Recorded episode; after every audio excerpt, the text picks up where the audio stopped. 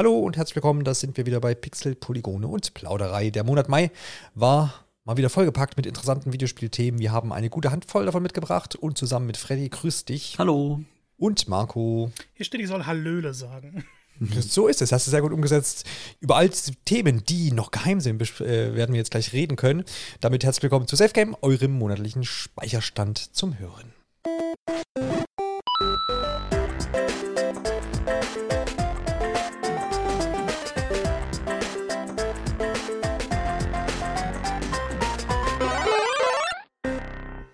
Mal wieder gleich geleakt, Marco, hier, dass das umfangreiche Skript hier vor uns liegt und äh, dass wir das, äh, dass ich das alles gar nicht spontan kann. Das ist, äh, entblößt mich ja vollkommen.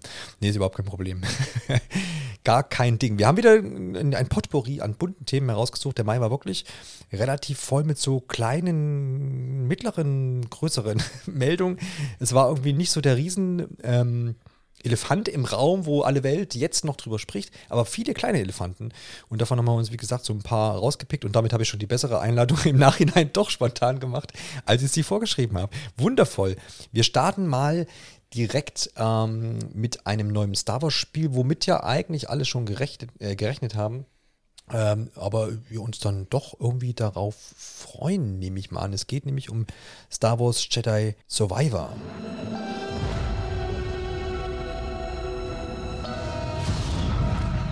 Tell me, Cal Kestis, why lead when they won't follow? Jo, das wurde jetzt äh, auf der ja, Star Wars Convention Heißt das so? Nein, es heißt anders. Ja, schon ist der Name wieder weg. Marco, weißt du den offiziellen Namen dieser Star Wars-Veranstaltung, die die letzten drei Tage oder vier Tage lief? Irgendwas wegen dem Geburtstag. Celebration, irgendwas? Keine Ahnung. Star Wars Celebration, irgendwie sowas. Alle werden uns jetzt wahrscheinlich rügen, weil wir den offiziellen Namen nicht wissen. Findet auf jeden Fall immer jährlich statt. Nächstes Jahr zum Beispiel dann auch in England, habe ich gelesen. Ähm, somit kommen dann auch europäische Star Wars-Fans vielleicht in den Genuss, äh, da mal teilzunehmen. Ist immer so eine große Veranstaltung, wo viele Star Wars-Fans zusammenkommen, die da unter anderem ganz viel Cosplay abhalten, wo aber auch alle möglichen Stars, die irgendwie äh, ja, Rollen haben, Sprecherrollen haben, dann zusammenkommen. Es gibt ganz viele Panels, äh, wo einfach so ein bisschen Background-Info rumkommt zu den Serien, zu den Filmen und dergleichen. Meet and Greets und sowas. Es gibt einen Haufen Merch zu kaufen. Also im Prinzip eine eigene Messe für das äh, Star Wars-Universum. Und es ist auch üblich, dass eben da auch Ankündigungen stattfinden. Ja? Sei es jetzt zu den Filmen und Serien, zu den erwähnten, wo es natürlich auch zahlreiche Neuigkeiten gab, aber wir sind leider ein Videospiel-Podcast. Ähm, und da gab es aber eben auch eine An Ankündigung, nämlich dass äh, Star Wars Jedi Survivor wurde angekündigt, was äh, letztendlich der Nachfolger ist zu Jedi Fallen Order von Respawn und EA entwickelt. Und es gab ja in den letzten Monaten und Wochen schon immer wieder Gerüchte halber hm, die Infos, dass das Ding kommen soll. Und es war ja auch schon so halb bestätigt, meine ich, ähm, dass da irgendwann mal was kommt. Und jetzt wurde das Ganze datiert auf das Jahr 2023 zumindest mal und erscheint für PlayStation 5 und Xbox Series X und S und sicherlich auch für den PC es, es, es ist ja eine schöne Tendenz jetzt zu hören, dass die, die, die, die nächsten kommenden Spiele so in ferner naher Zukunft ähm, ja eben exklusiv für diese neuen Konsolen erscheinen, beziehungsweise für den PC, dass man PS4 und Xbox von außen vor lässt. Wie findest du das generell? Das finde ich gut. Nein, ich, ich sage das ja schon seit längerem, dass ähm, wir diesen technischen Schritt jetzt nicht vielleicht auf PC bezogen, aber nicht unbedingt sehen werden bei vielen Spielen so die, die großen Vorteile der neuen Konsolen, weil halt immer noch irgendwo mit den alten im Hinterkopf mitentwickelt werden muss. Und ähm, das kann super funktionieren und einige Spiele sind, sind wunderbar scalbar, aber man merkt halt schon bei einigen Titeln, da wird ein bisschen gespart und ein paar Features nicht reingeholt, weil man eben mehr Konsolen bedienen muss. Ähm, wenn man sich jetzt nur auf die neuen konzentriert, kann man eben auch mehr mitmachen. Ob das dann wirklich besser ist oder nicht, wird jedes Spiel für sich entscheiden. Äh, denke mal, wir werden ja genauso technische Grausamkeiten erleben wie jeweils zuvor. Aber ähm, ich persönlich finde es schön, diesen Schritt in die Zukunft zu gehen. Natürlich wäre das jetzt eine unkontroversere Aussage, wenn es die Konsolen immer regelmäßig im Laden geben würde. Ähm, weil man schließt da jetzt schon einige mit ein und sowohl Microsoft als auch Sony haben gesagt, ähm, das wird sich in diesem Jahr nicht beruhigen. Es werden mehr Konsolen zur Verfügung gestellt, aber dass sie so frei im Laden erhältlich sein werden, das brauchen wir dieses Jahr gar nicht erwarten. Hoffentlich beruhigt sich das dann, bis Jedi Survivor da ist, damit dann keiner groß enttäuscht im Laden steht und Spiel nicht mitnehmen kann. Genau, soll, glaube ich, sogar Anfang 2023 erscheinen. Ja, zumindest ist das so die, die Tendenz, würde sich, glaube ich, auch ganz gut machen. Viele haben ja damit gerechnet, dass das dieses Jahr noch erscheint. Aber von daher das auch gerne in Kauf, wenn das dann 23 mit erscheint. Ähm, Freddy, hast du Jedi Fallen Order gespielt und freust du dich somit auch auf Survivor oder sagst du, ne, nicht schon wieder so Zeug? Ja, absolut. Ähm, mich hat äh, äh, äh, Jedi Fallen Order ähm, sogar extrem ähm, begeistert tatsächlich. Also ich bin da mit relativ geringen Erwartungen reingegangen. Ich hatte nur mal gehört, dass das durchaus zu empfehlen sei. Und war dann ja sowohl von der äh, visuellen Qualität als auch vom Gameplay echt begeistert.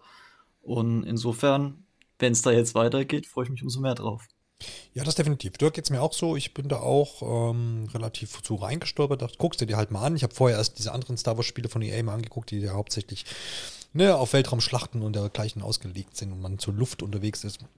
Jedi Fallen oder hat dann schon mehr meinen Geschmack als, naja, relativ klassisches Action-Adventure mit Souls-like Allüren quasi dann getroffen und ähm, hat mir auch viel Freude bereitet. Deswegen bin ich da auch guter Dinge, dass das da dann gut fortgesetzt wird.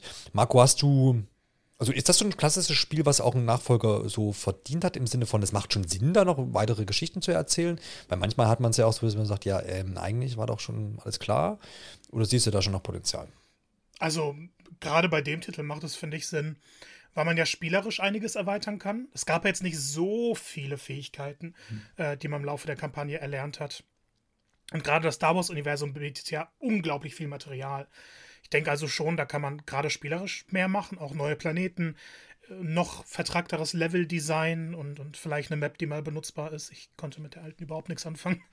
Ähm, aber gerade die Geschichte bietet auch das Potenzial, weil die Star Wars-Timeline eigentlich ziemlich gut durchstrukturiert ist. Gerade so seit dem Relaunch ist alles wieder ein bisschen übersichtlicher geworden. Und ähm, das erste Spiel hatte halt irgendwo ein offenes Ende. Also Von daher, ich glaube, keiner, der das erste beendet hat und gelesen hat, dass es ein Erfolg wird, hat daran gezweifelt, dass es einen Nachfolger geben wird. Genau, lag, bisschen, lag ein bisschen auf der Hand. Du hast ja gerade schon diese Timeline-Geschichte angesprochen. Wer jetzt die Tage vielleicht schon die neue Obi-Wan Kenobi-Serie auf Disney Plus sich zu Gemüte geführt hat, äh, für den hast du auch noch eine Info, ne Marco? Yes. Und zwar spielt Jedi Survivor fünf Jahre nach Jedi Fallen Order. Und ähm, das ist dann eben dasselbe Jahr, in dem die Obi-Wan Kenobi-Serie spielt. Und ich glaube sogar der Solo-Film, wenn ich mich nicht komplett täusche. Mhm. Also es ist ein sehr interessantes Star Wars-Jahr im Kanon. Ähm, ja. Und dazu darf man sich als Fallen Order-Fan noch freuen, weil der letzte Planet, auf dem man da ist, der wird in der Serie auftauchen. Das heißt, man wird da.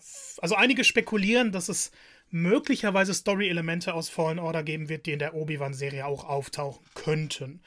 Aktuell also nur Spekulation, werden wir dann vermutlich im nächsten Podcast erfahren. Wäre natürlich cool. Ich glaube, es war doch auch das äh, BD-1, das ist dieser kleine Begleiter von ähm, dem Protagonisten in Star Wars Jedi Fallen Order. Mhm. Der taucht doch in. Freddy taucht der in. Darf man das jetzt sagen? Marco hat ja noch nicht geguckt, ich glaube. Aber oh. war das in, in, einer, in einer Mandalorian-Folge oder in einer Boba Fett-Folge? Irgendwo taucht er doch auf, meine ich. Ähm. Du das noch in Erinnerung? eine, in einer dieser Serien. Das ist eine Fall. sehr gute Frage. Äh, ich habe da mittlerweile fast nicht mehr den Überblick bei den ganzen Star Wars-Serien.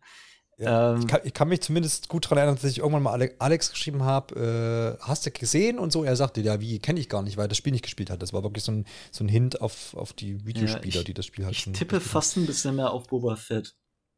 Weil ich glaube auch. Da, also weil ich bei Mandalorian noch ein bisschen mehr am Bildschirm geklebt habe und ich glaube, da wäre es mir mehr mhm. aufgefallen. Äh, deswegen ja. tippe ich mal auf Boba Fett. Aber ja, vielleicht wissen genau. es ja die Zuhörer. Bestimmt. Die, also die Parallelen, also diese Vernetzung dieser Serien und dann dieses Videospiels äh, sind auch was, wo ich mich auf jeden Fall, oder was ich auf jeden Fall gut finde, wenn das irgendwie Sinn macht und dann, das gibt ja immer so ein bisschen Grund dann zur Diskussion. Dann scheint ja jetzt auch bei Obi-Wan Kenobi dann wieder so zu sein, wie du sagst, Marco, dass da eventuell Vernetzungen geplant sind oder dann auch stattfinden werden. Das ist das ist auf jeden Fall immer eine schöne, spannende Sache und ist auch so ein bisschen Fanservice und ist ja schön, wenn es, wenn es, wenn es ja, dann nicht alles so voneinander losgelöst ist. Kannst du dir Freddy vorstellen, dass man das so ein bisschen noch vertiefen könnte? Also wird man vielleicht in äh, Jedi Survivor auch noch mehr Hinweise auf die, die, sag ich mal, auf die großen Charaktere von Star Wars irgendwie finden? Oder vielleicht sogar Charaktere davon begegnen? Kannst du dir vorstellen, oder meinst du, die lassen es schon so ein bisschen mehr bei diesen kleineren Verzweigungen und bleiben aber dann doch eigenständig. Hm. Also es hätte beides so seine Vor- und Nachteile. Ich meine, hm. wenn man es halt so lässt, wie es momentan ist, dann hat es natürlich den Vorteil, dass man auch als jemand, der eben nicht alles konsumiert hat, was an Medien äh, zu Star Wars äh, gerade stattfindet, äh, dass man trotzdem irgendwie das Gefühl hat, man hat so ziemlich alles mitgekriegt. Ähm, Wenn es dann größere Anspielungen sind, die vielleicht auch storytechnisch irgendwie äh, Einfluss haben, dann freuen sich natürlich die, die alles gesehen haben und gespielt haben, umso mehr. Ähm, und die, die halt aber was verpasst haben, für die ist dann ein bisschen doof. Ähm, ja, ich glaube grundsätzlich, äh, ich freue mich immer, wenn ich so kleinere Anspielungen sehe, gerade auch dann, wenn man sich dann besonders freut, wenn man es halt entdeckt. Ähm, insofern fände ich es eigentlich ganz cool, wenn es so in dem Rahmen etwa bleibt. Ja, ja. Jetzt kommt der nervige Marco und sagt, aber Johannes, das gab es doch sogar schon im ersten Teil. ähm, oh, Saw Gerrera kam halt in, ja. also ich habe es gerade erst gespielt, deshalb bin ich gerade so drin, äh, kam drin und der taucht ja gefühlt in allen Star Wars Sachen mittlerweile auf. Mhm. Er ist jetzt keiner dieser Jedi aus den, aus den Hauptfilmen, aber wenn man sich so die Serien anguckt oder auch Rogue One, ist ja dann auch der Film, da kommt er auch vor. Ähm, das war, fand ich schon ein ziemlich großer Moment und zeigt, okay, man möchte sich jetzt nicht von den von den eigentlichen Hauptsachen und den Hauptgeschehnissen abgrenzen, sondern man möchte richtig Teil dieses Universums sein. Ja, klar, das stimmt, da hast du recht. Das war mir jetzt auch nicht mehr so, so im Gedächtnis, aber das zeigt ja auch, dass das so ein bisschen so ein, vielleicht auch so ein bisschen abtasten ist. Man versucht sich da so ein bisschen ranzuarbeiten. Deswegen kann ich mir vorstellen, dass in äh, Jedi Survivor dann äh, wir schon die ein oder andere äh, Parallele da sicherlich noch irgendwo dann sehen und auffinden werden. Kommen wir zum nächsten Thema und das äh, ist eigentlich relativ erfreulich, denn wir haben ja in den letzten Episoden immer mal wieder über Raven Software gesprochen. Wir erinnern uns, das ist ähm, ein großer Teil der ähm, Call of Duty-Macher und da gibt es ja zum Beispiel die äh, große Abteilung, die dort das QA macht, das heißt die, die Qualitätssicherung letztendlich, die Leute, die ähm, ja das Finale oder die, die verschiedenen Spielversionen äh, sich nochmal zu Gemüte führen und dort bis ins Unendliche testen und das ja gerne auch mal mal mehrere Stunden pro Woche und viele, viele Stunden pro Woche machen müssen ähm, und dafür oft schlecht bezahlt werden und äh, dergleichen. Wir kennen die Sachen und in, bei Raven Software war es in der Vergangenheit so, dass man da immer wieder äh, versucht hat, eine Gewerkschaft zu gründen. Und wir erinnern uns auch, und das sind auch aufmerksame Zuhörerinnen und Zuhörer ähm, sicherlich mit in Kenntnis gesetzt, weil wir, wie gesagt, oft darüber gesprochen haben, dass diese Versuche oft eben jetzt ähm, von Activision Blizzard verhindert äh, wurden, denn Raven Software gehört genau zu diesem Unternehmen.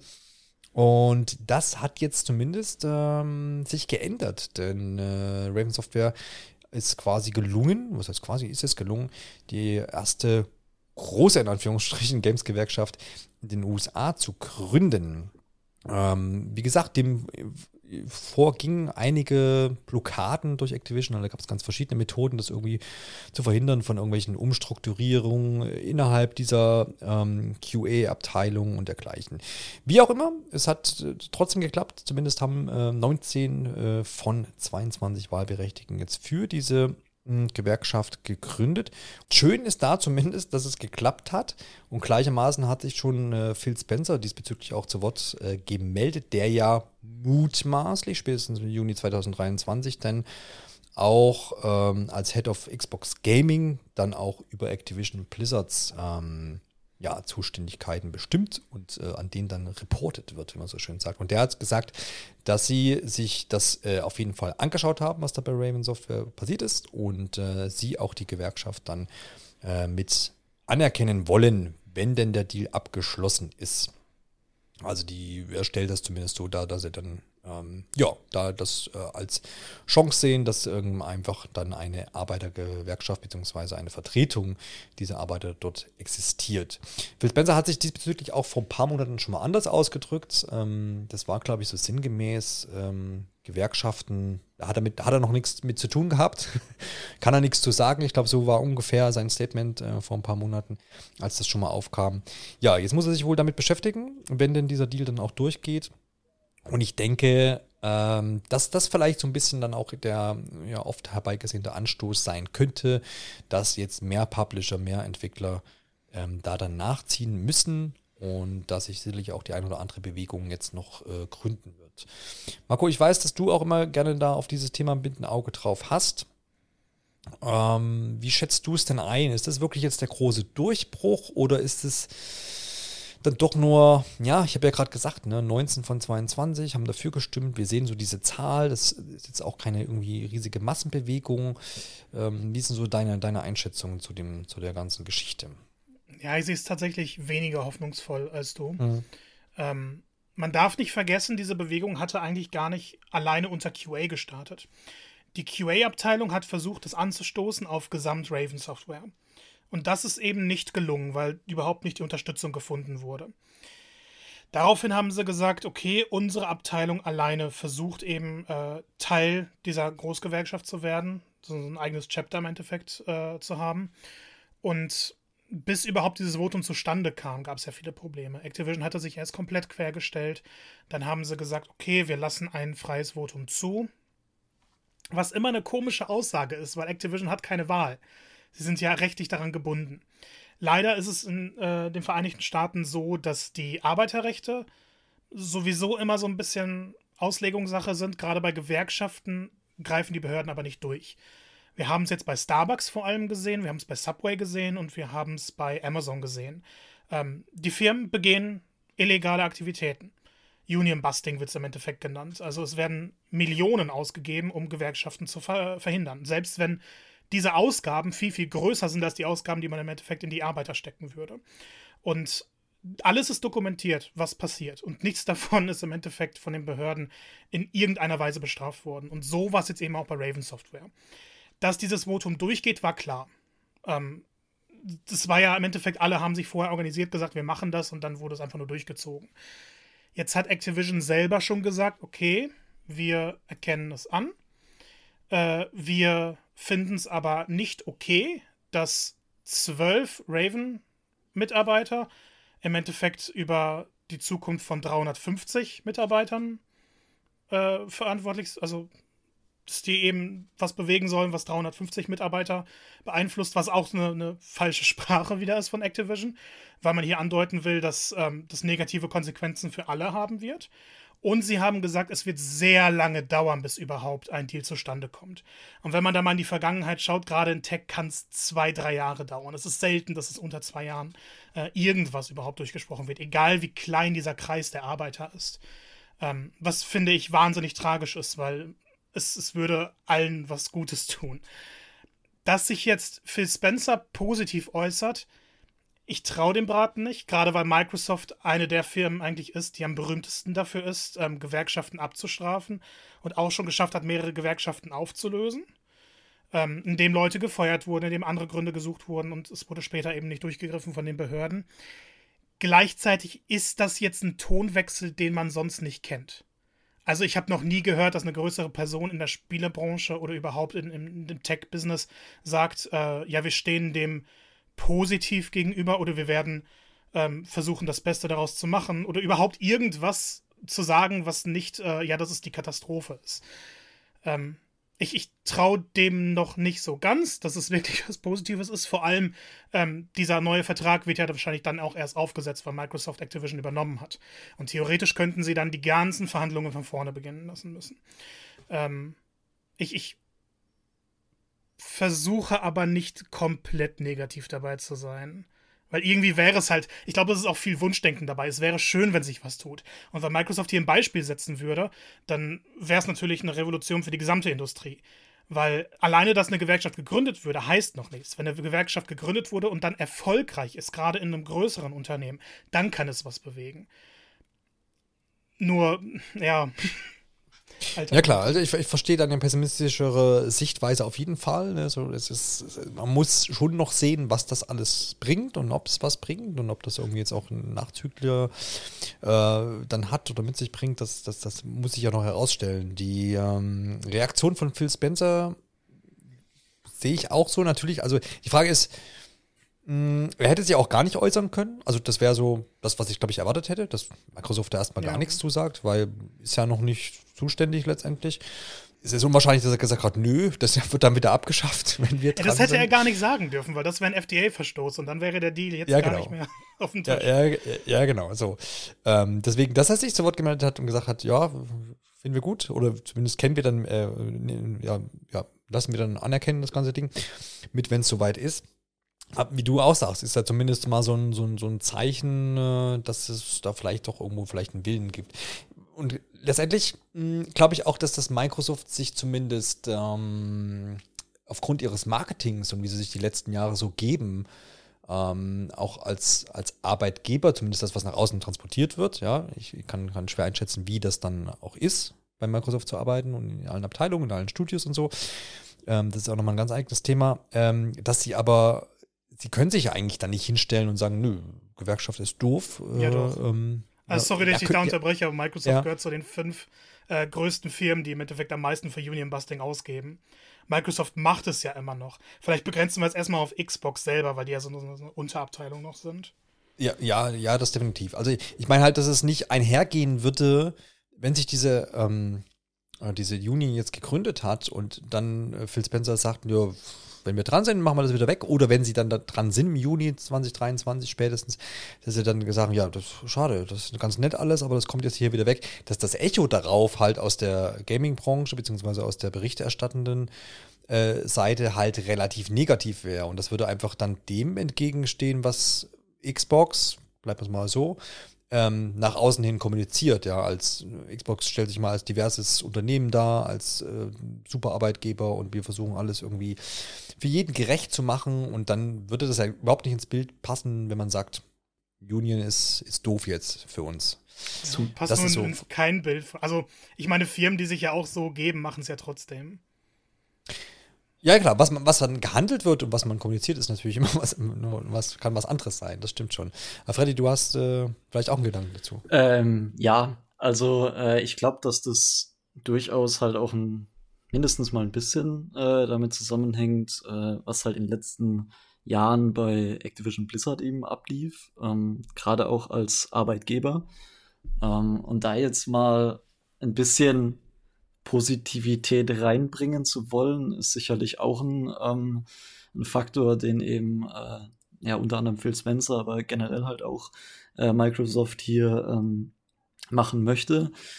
Ähm, ich sehe es tatsächlich auch nicht, also nicht so hoffnungsvoll, äh, aber durchaus als ein positives Zeichen, weil gerade in so einer jungen Branche immer noch wie der ähm, Gaming-Branche, ähm, da hofft man halt trotzdem noch, dass, äh, bevor sich jetzt so die alten äh, Gewohnheiten aus anderen Branchen eben so komplett festbeißen, haben sie zum Großteil zwar sicherlich schon, aber äh, dass so eine Branche vielleicht halt auch ähm, ja ein bisschen mit einem positiven Beispiel vorangehen kann. Äh, das geht jetzt doch wieder Richtung Hoffnung. Ähm, aber äh, ja, dass halt mal wirklich was passiert, äh, ist auf jeden Fall ein, wenn auch kleines positives Signal. Und äh, wie du schon gesagt hast, auch Johannes, dass eben Phil Spencer sich überhaupt dazu äußert und dann eben positiv äußert, ähm, würde ich jetzt auch erstmal als ein positives Signal sehen. Ähm, solange das auch in der öffentlichen Diskussion bleibt, äh, was ich hoffe, ähm, so dass das dann nicht wieder alles komplett hinter verschlossenen Türen stattfindet, äh, hoffe ich einfach mal, dass da auch weiter ein Auge ähm, ja drauf bleibt und halt geschaut wird, dass das auch alles wirklich so abläuft, wie man sich das erhofft. Und dass man halt zumindest dann auch äh, das Ganze ein bisschen betreut ähm, und halt auch sieht dann, ja, wie sind jetzt die nächsten Schritte, auch eben wenn es über ein, zwei, drei Jahre geht, äh, dass das halt auch wirklich vorangetrieben wird, auch wenn es halt länger dauert. Ja, da wird auf jeden Fall noch zu berichten sein drüber, nehme ich an. also wie so oft. Ähm, ja, das ist einfach ein, einfach ein Thema und ein Themenbereich, der wirklich immer irgendwie in Bewegung ist und wo sich tagtäglich irgendwas ändern kann, neue Meldungen kommen. Und dementsprechend denke ich, werden wir hier auch den Namen Raven Software nicht zum letzten Mal er erwähnt haben. Und ich denke, wir belassen es mal dabei und äh, lassen es einfach so stehen mit den, den, den, ja, vielleicht verschiedenen Sichtweisen auf diese, auf diese Meldung. Ähm, und werde dann einfach in einer, einer der nächsten Ausgaben dann sicherlich nochmal drauf zurückkommen können, wenn es vielleicht auch dann Erfolgsmeldungen gibt oder wieder Rückschläge. Das, das muss ich dann eben dann herausstellen. Marco, äh, ein Spiel, dem du ja besonders entgegen der lacht er schon wieder, ne?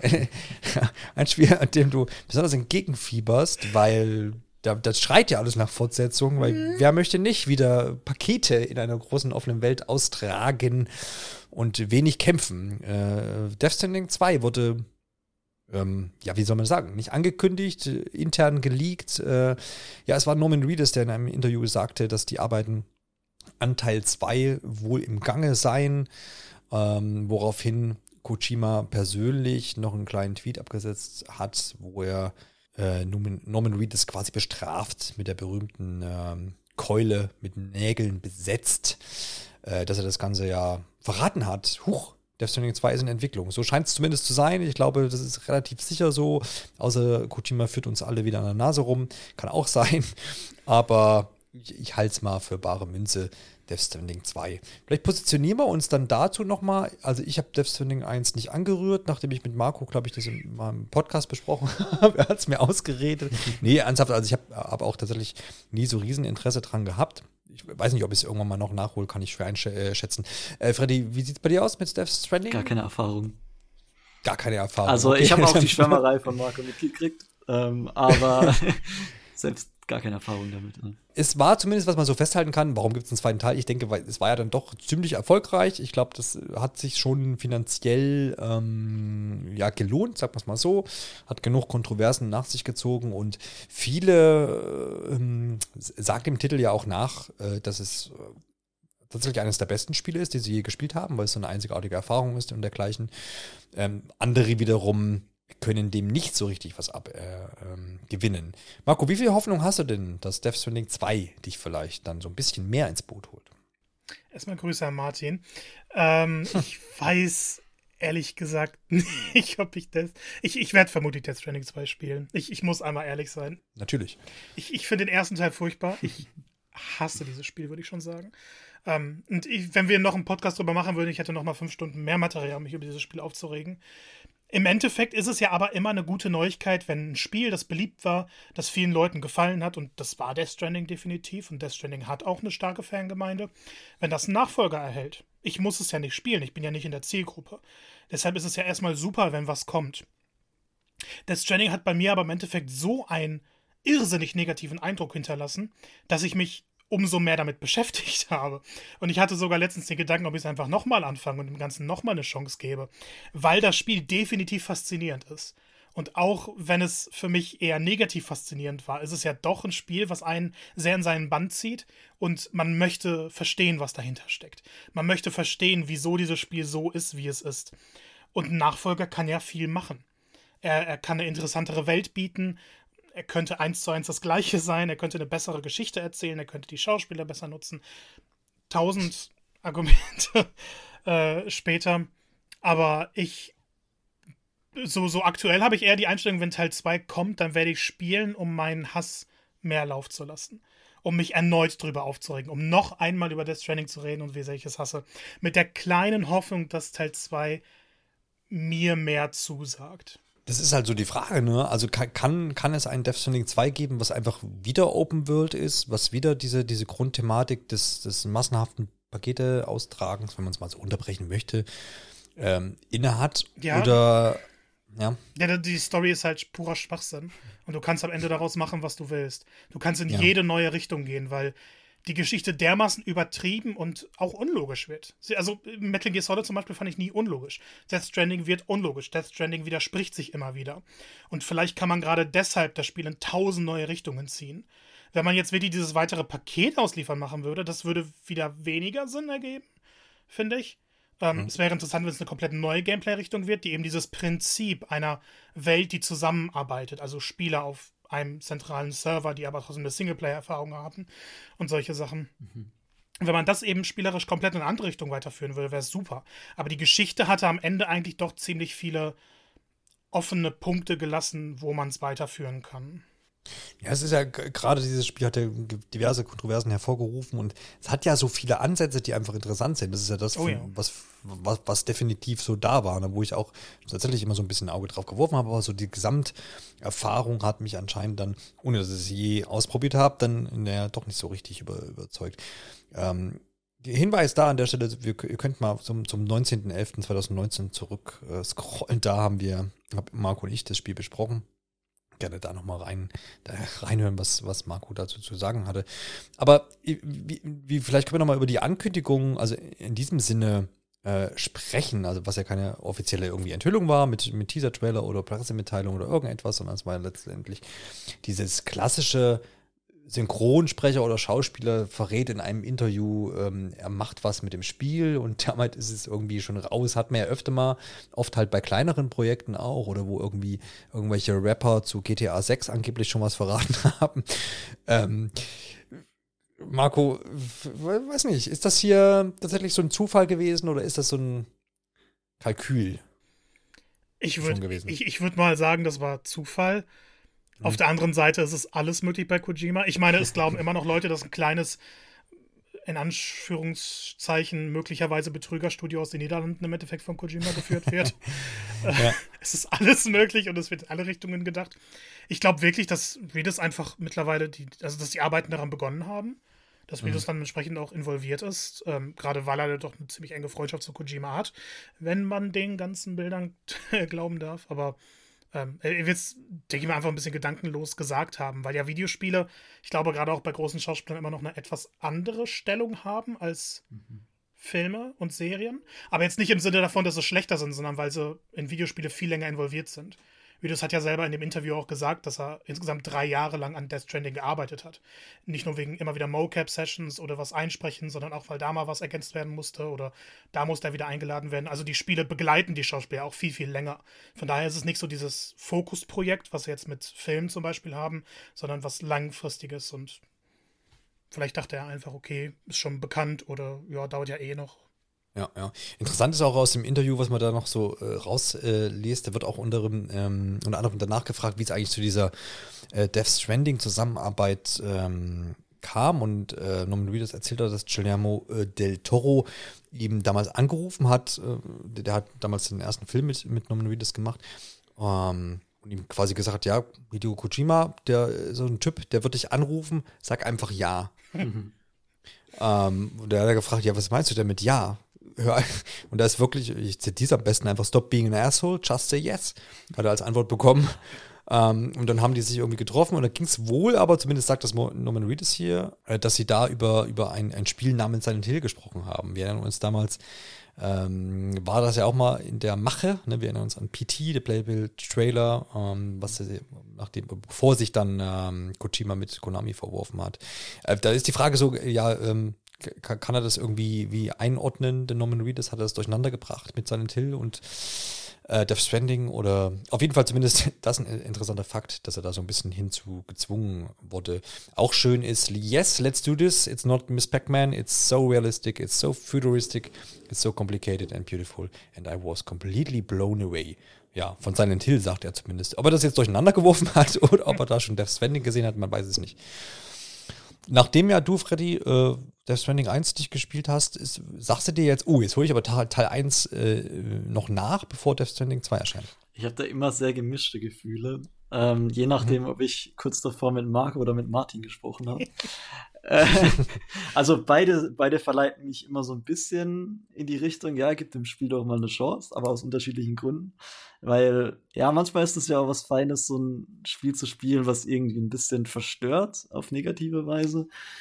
Ähm, ja, aber ich glaube, wenn überhaupt, dann würde ich auf jeden Fall erst den ersten Teil spielen, selbst wenn der zweite Teil irgendwie in eine ganz andere Richtung geht.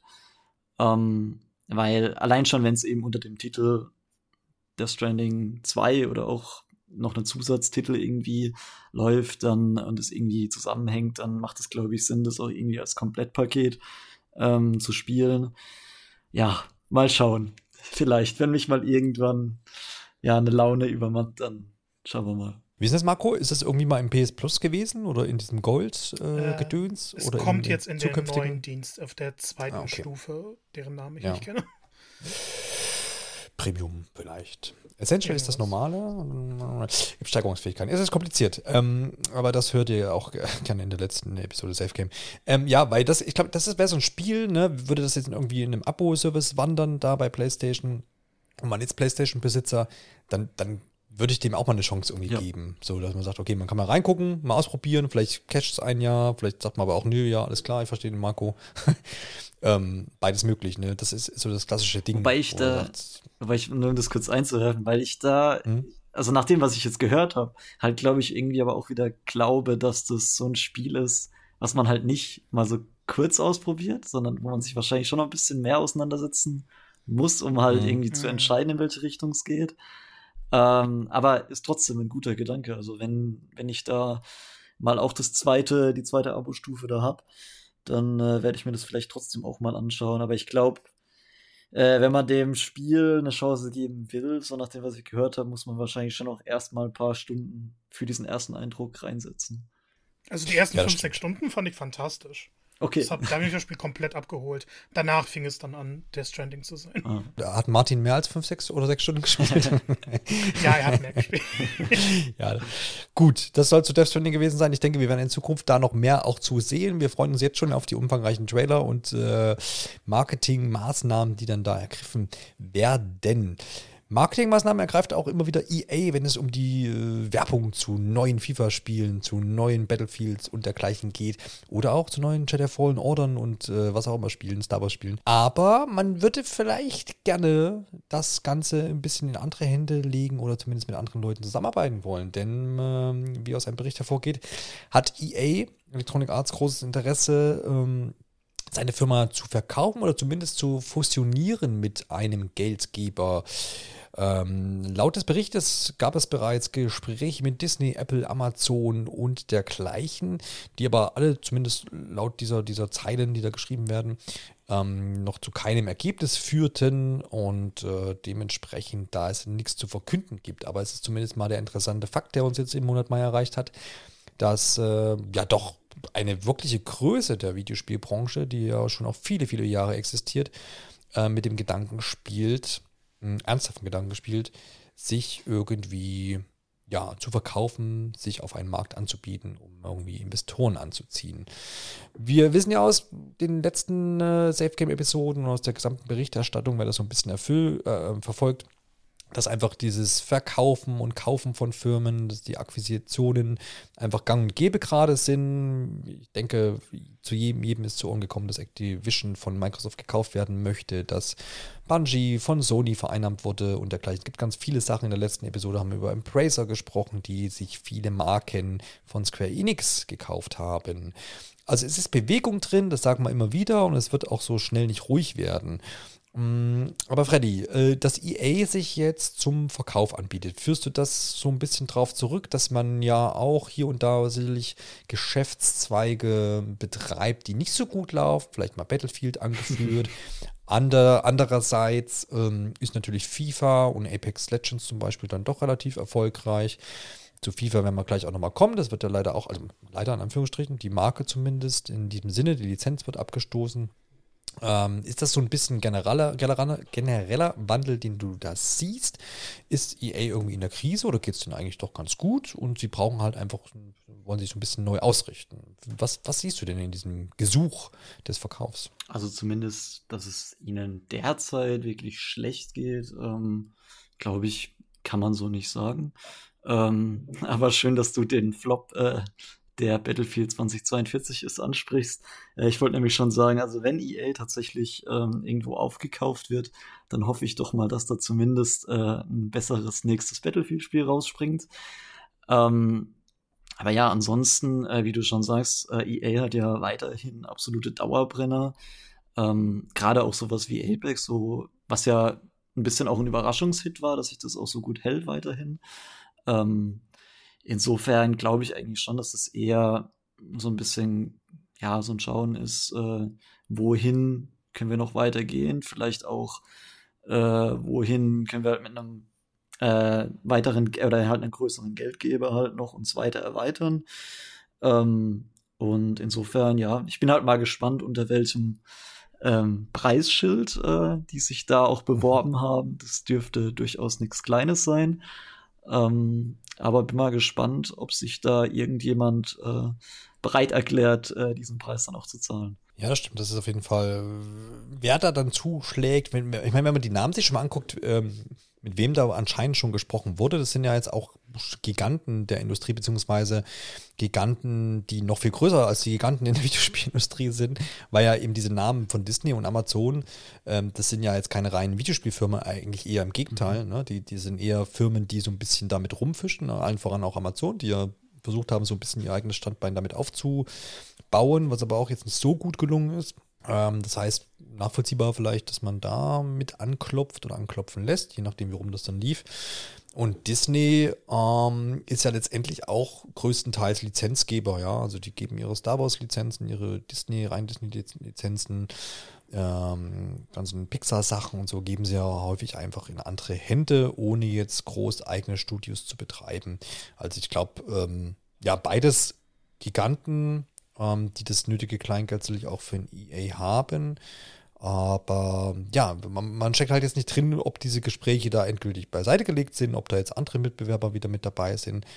Ähm, das, das, das muss man dann halt sehen, was dabei rauskommt. Marco, mh, hm, wer sollte denn EA kaufen? Hast du einen Wunschkandidat? wo, ist, wo ist denn EA am besten aufgehoben? Bei Google vielleicht? Gottes Willen. ich, ich, bin ja sowieso allgemein riesiger Feind von Giganten kaufen Giganten auf. Mhm. Ähm, ich finde, das schadet der Industrie. Die Industrie wird dadurch restriktiver, wenn es weniger Besitzer gibt und es wird viel, viel weniger ähm, Neuschöpfungen im Endeffekt gefördert. Und das ist jetzt einfach wieder so eine Meldung, wo ich mir denke, naja, klar möchte EA sich verkaufen. Ich meine, die Leute, an die das Geld gehen würde, die hätten damit bis an ihr Lebensende ausgesorgt. Die haben jetzt schon bis an ihr Lebensende ausgesorgt. Aber dann halt noch viel weiter, gerade wenn sie noch weiter Positionen behalten würden oder so. Ähm, es ist für solche Leute nur eine, eine Geldsache. Gleichzeitig gleicht man dadurch so ein bisschen die Flops aus der letzten Jahre, wobei EA sich ja jetzt ein bisschen fängt. Aber die Videospielindustrie mhm. wird teurer, es wird immer unattraktiver, AAA-Sachen ähm, zu entwickeln und auch der Spielerfokus geht ja langsam obwohl er noch da ist natürlich und da auch den, den Großteil sozusagen folgt, immer wieder auf kleinere Projekte ähm, um.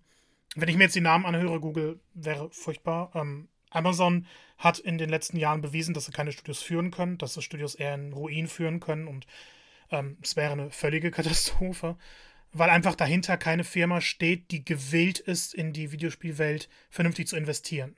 Sie möchten ein paar Projekte haben, sie möchten, dass diese Erfolge sind. Wenn das keine Erfolge sind, dann werden teilweise fertige Spiele gecancelt, bevor sie überhaupt auf den Markt kommen, äh, weil sie nicht das, das Erfolgspotenzial beinhalten, ähm, wie wir bei Amazon eben auch gesehen haben. Und Disney fährt gerade eigentlich eine gute Schiene, finde ich. Sie haben ja ihre eigenen Studios größtenteils verkauft oder aufgelöst. Ähm, bei Disney hat man nur noch eine kleine Abteilung. Vor zehn Jahren sah das noch ganz anders aus. Und ähm, diese IP-Verteilung ist jetzt auch nicht so geil, wenn man schaut, dass dadurch eben Exklusivitäten wieder entstehen. Aber man hatte von Disney-Spielen in den letzten Jahren wieder mehr Erfolge. Ich meine, Star Wars bei EA, oft genug drüber gesprochen, aber Star Wars Jedi war eben ein fantastisches Spiel. Spider-Man bei Sony, eines meiner absoluten Lieblingsspiele.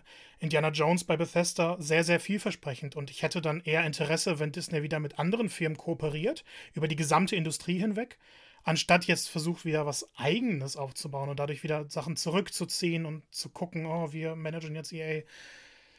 Ich sehe da ehrlich gesagt nicht so viel Erfolgspotenzial drin ähm, und würde mir wünschen, wenn EA einfach weiterhin unabhängig bleibt. Ja. Ja, ich glaube, die Frage ist, wird es so kommen? Unwahrscheinlich, wenn man das, wenn das jetzt schon so, weil der, der Bericht ist relativ ähm, ja, sattelfest, wenn man so sagen möchte. Ähm, und da wird sicherlich schon was dran sein. Die Frage ist, findet man einen Käufer? Ich kann das auch nach all diesen Deals, die wir jetzt schon in der Vergangenheit besprochen haben, immer schwer einschätzen. Ja, wie viel ist denn das so wert? Wir haben uns bei Embracer und der Tomb Raider Marke und, und Deus Ex und Co. gewundert über diese 300 Millionen im Vergleich zu ganz anderen Deals. Ähm, haben das ja auch versucht einzuordnen. Und jetzt haben wir hier halt ein EA. Das sind, sind ja allerhand Marken dann doch da. Ähm, wobei man natürlich jetzt auch wieder gucken. Also wir denken da jetzt schon an, zum Beispiel an, auch an die, an die BioWare-Sachen, ähm, Dragon Age und Co., ja, Mass Effect, das sind jetzt keine kleinen Sachen. Ähm, wobei natürlich die meisten Menschen EA mit FIFA in äh, Verbindung bringen und wahrscheinlich auch mit Battlefield. So, ich glaube, das sind so die, die, größten Marken, außer ihr wollt da noch irgendwas mit in den Topf reinschmeißen. Viele andere Sachen, wie du jetzt auch schon gesagt hast, ne, die Star Wars-Spiele sind natürlich auch wieder Lizenzsachen gewesen, die ja auch nicht zu EA ähm, gehören in dem Sinne. Das heißt, keine, ähm, keine eigenen Marken. Und dementsprechend da man ja jetzt auch FIFA abgestoßen hat oder beziehungsweise den Deal mit der, mit der FIFA jetzt äh, beendet hat, wird ja ein EA von daher, zumindest würde ich das so einschätzen, erstmal billiger. Ne? Also wenn ich ähm, EA kaufen will und da hängt die FIFA-Lizenz noch mit drin, dann werde ich ja als zukünftiger Käufer von EA das mitbezahlen müssen. Jetzt habe ich die Aussicht, ähm, nach, dem, nach FIFA 2023, was noch erscheinen wird, ähm, ist dieser FIFA-Arm dann auf jeden Fall mal weg. Und ich meine, die, die, der letzte Bericht, was ich dazu gelesen hatte, hat ja so, so diese FIFA-Lizenz äh, für vier Jahre eine Milliarde Dollar gekostet ähm, so die Einordnung mal. Also das, als wenn ich mich verkaufen möchte als Unternehmen, ist es vielleicht sogar ganz gut daran getan, wenn ich diese FIFA, das FIFA-Ding nicht mehr am Arm habe. Ne? Also das könnte vielleicht auch mit ein Grund sein, warum man sich damit ähm, so ein bisschen wegdistanziert. Könnte ich mir zumindest vorstellen.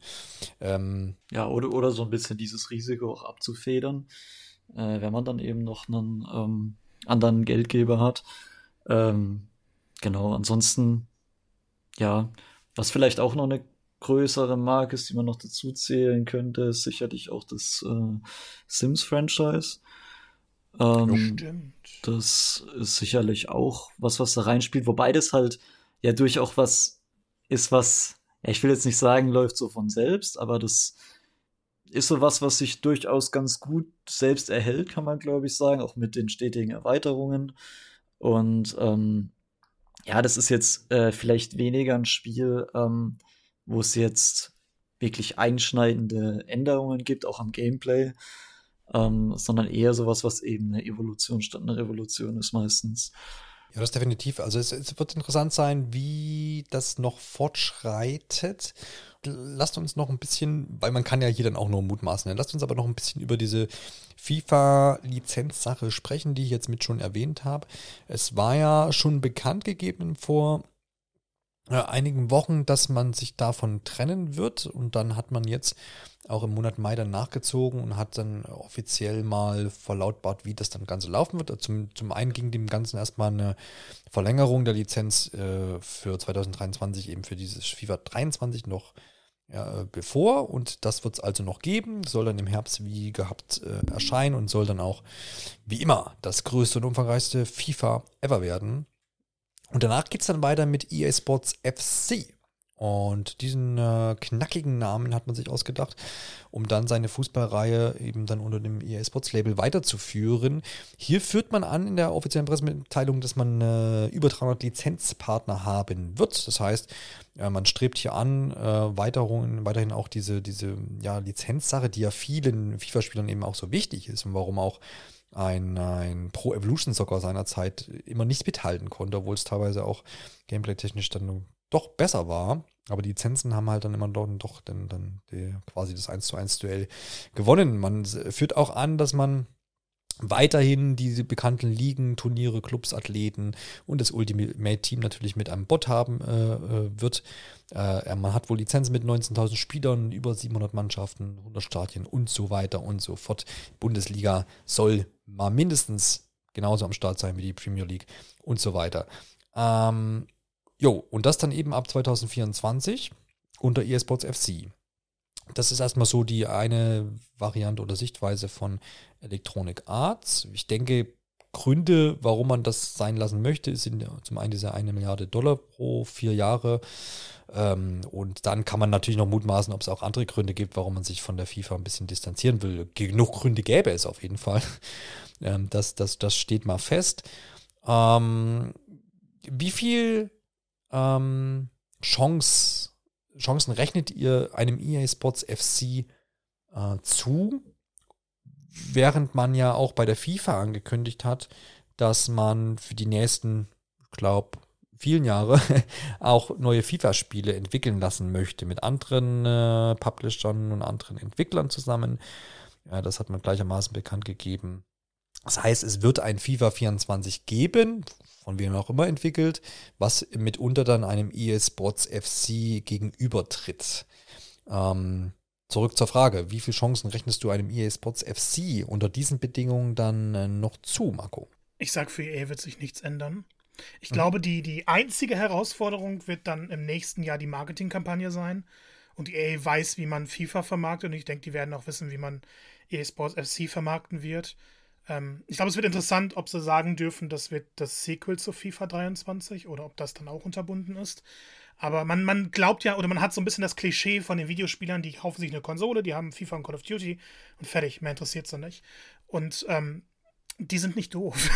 also ich glaube, dass kein Fußballspieler im Endeffekt verpassen wird, dass der nächste Titel ähm, nach FIFA 23 dann äh, EA Sports FC, dieser Name, ähm, sein wird.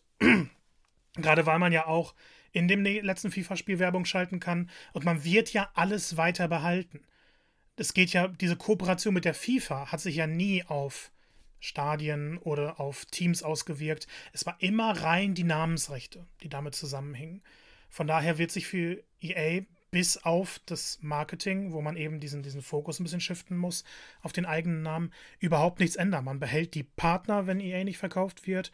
Man äh, behält die, dieselben Fußballgrößen, man behält die Werbung im Stadion es wird, ich glaube auch dieser Name EA Sports ist einfach ein bisschen zu groß, als dass man jetzt sagen könnte, FIFA ist der einzige tragende Faktor. Jeder FIFA-Spieler weiß, dass EA diese Spiele entwickelt und wenn EA dann eben was Neues rausbringt, dann wird es eben das nächste große Spiel sein. Ich glaube, die FIFA wird da viel mehr Probleme mit haben, weil ähm, das äh, Zitat von Infantino fand ich sehr, sehr cool, der immer noch sagt, FIFA name is the only global original title, FIFA 23, 24, 25, 26 and so on. The constant is the FIFA name and it will remain forever and remain the best groß geschrieben. Und das zeigt ein bisschen Größenwahn, weil FIFA das Unwichtigste daran ist. Du kannst FIFA 24 auf ein neues Spiel klatschen, aber wenn es eben nicht die entsprechenden Lizenzen hat und vor allem, wenn es nicht das Gameplay hat, das EA ja nun mal perfektioniert hat für die eigene Blase, ähm, dann, dann wird das Spiel auch kein Flop. Und ein Spiel kann den größten Titel überhaupt haben. Es kann den Namen Metal Gear Survive tragen und da weiß man, oh, Metal Gear. Und trotzdem wird sich rumsprechen, dass das Spiel Mist ist. Von daher glaube ich, dass die FIFA viel, viel mehr Probleme haben wird. Also zumindest, wenn man versucht, in direkte Konkurrenz mit EA zu gehen. Wenn man jetzt von sich aus sagt, wir machen kleinere Titel, wir machen, keine Ahnung, Fun-Sportspiele, dann okay. Aber wenn man versucht, in direkte Konkurrenz zu EA zu gehen, dann ist FIFA hier der kleinere Spieler, weil Spielinhalte am Ende mehr wert sind als der Titel. Ja, das definitiv. Man hat ja, glaube ich, auch in dieser FIFA-Pressemitteilung, FIFA äh, die dann quasi als Antwort so ein bisschen darauf zu verstehen war, auch gesagt, dass man äh, mehrere Projekte auch noch für dieses Jahr plant. Ich weiß noch nicht, ob das Geschäftsjahr dann gemeint war oder ob man tatsächlich auch noch äh, in diesem Kalenderjahr dann Sachen veröffentlichen möchte. Ich denke auch, dass das dann so kleinere Sachen nur sein können. Vielleicht irgendwie so Mobile-Spiele, vielleicht ja auch ein kann mir auch vorstellen, ein reines Ultimate-Team unter einem anderen Namen, wo man einfach nur Karten verkauft, online irgendwie irgendwelche Packs öffnen kann. Oh, das geht's bestimmt schon. Ja, wollte wollt gerade sagen, da ist, äh, ist doch bestimmt was, ähm, ja, ist doch bestimmt was möglich. Ein kleines Detail. Ich glaube, sie hatten ähm, für dieses Jahr jetzt so eine Sonderregelung, dass dieser Vertrag bis zum Ende des Jahres verlängert wird weil FIFA selber sonst kein großes Spiel verfügbar hätte. Deshalb sind sie da nochmal für den Rest des Jahres in Kooperation gegangen, obwohl dieser Vertrag jetzt eigentlich schon abgelaufen genau, wäre. Genau, das meinte ich vorhin mit dieser, mit dieser Lizenzverlängerung, äh, dass man das da zumindest noch mit abdenkt, abdeckt. Äh, ich meine, die, die, dieses Jahr ist die WM, ne? Ist das richtig? Ja, Diese genau, im Winter. Ja. genau, das ist, das ist ja. fürchterlich.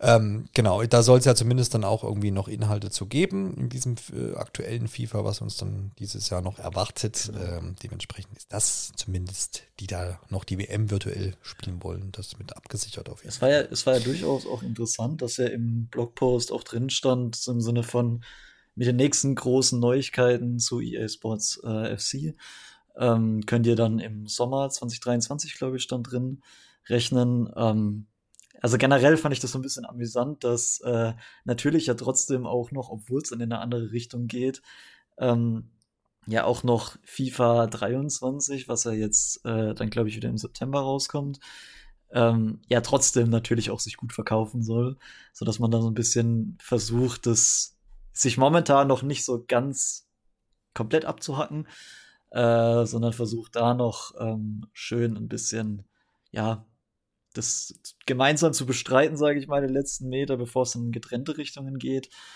Ähm, und ja, also ich, ich sehe es grundsätzlich ähnlich wie, wie der Marco eben, ähm, dass ich auch glaube, dass EA äh, da am äh, längeren Hebel sitzt äh, und da auch irgendwie die besseren Karten hat. Ähm, gleichzeitig würde ich mir aus Konsumentensicht aber durchaus wünschen, dass äh, FIFA da eine Konkurrenz auf die Beine stellt. Einfach deswegen, weil Konkurrenz nun mal das Geschäft belebt. Und für äh, ja, die Spieler auch sicher nicht schlecht sein kann, wenn es eben vielleicht noch ein weiteres großes Fußballspiel gibt. Ähm, insofern, ja, bin ich da mal sehr gespannt. Glaubt ihr, dass ähm, die FIFA bei Konami geklingelt hat und gesagt, der E-Sports oder wie heißt das? E-Football, E-Football heißt, glaube ich, ne? Das ist ja so der Entwickler, wo man sagt, okay, ja, die haben, können das mit dem Fußballspielen anscheinend ja äh, zumindest ganz vernünftig.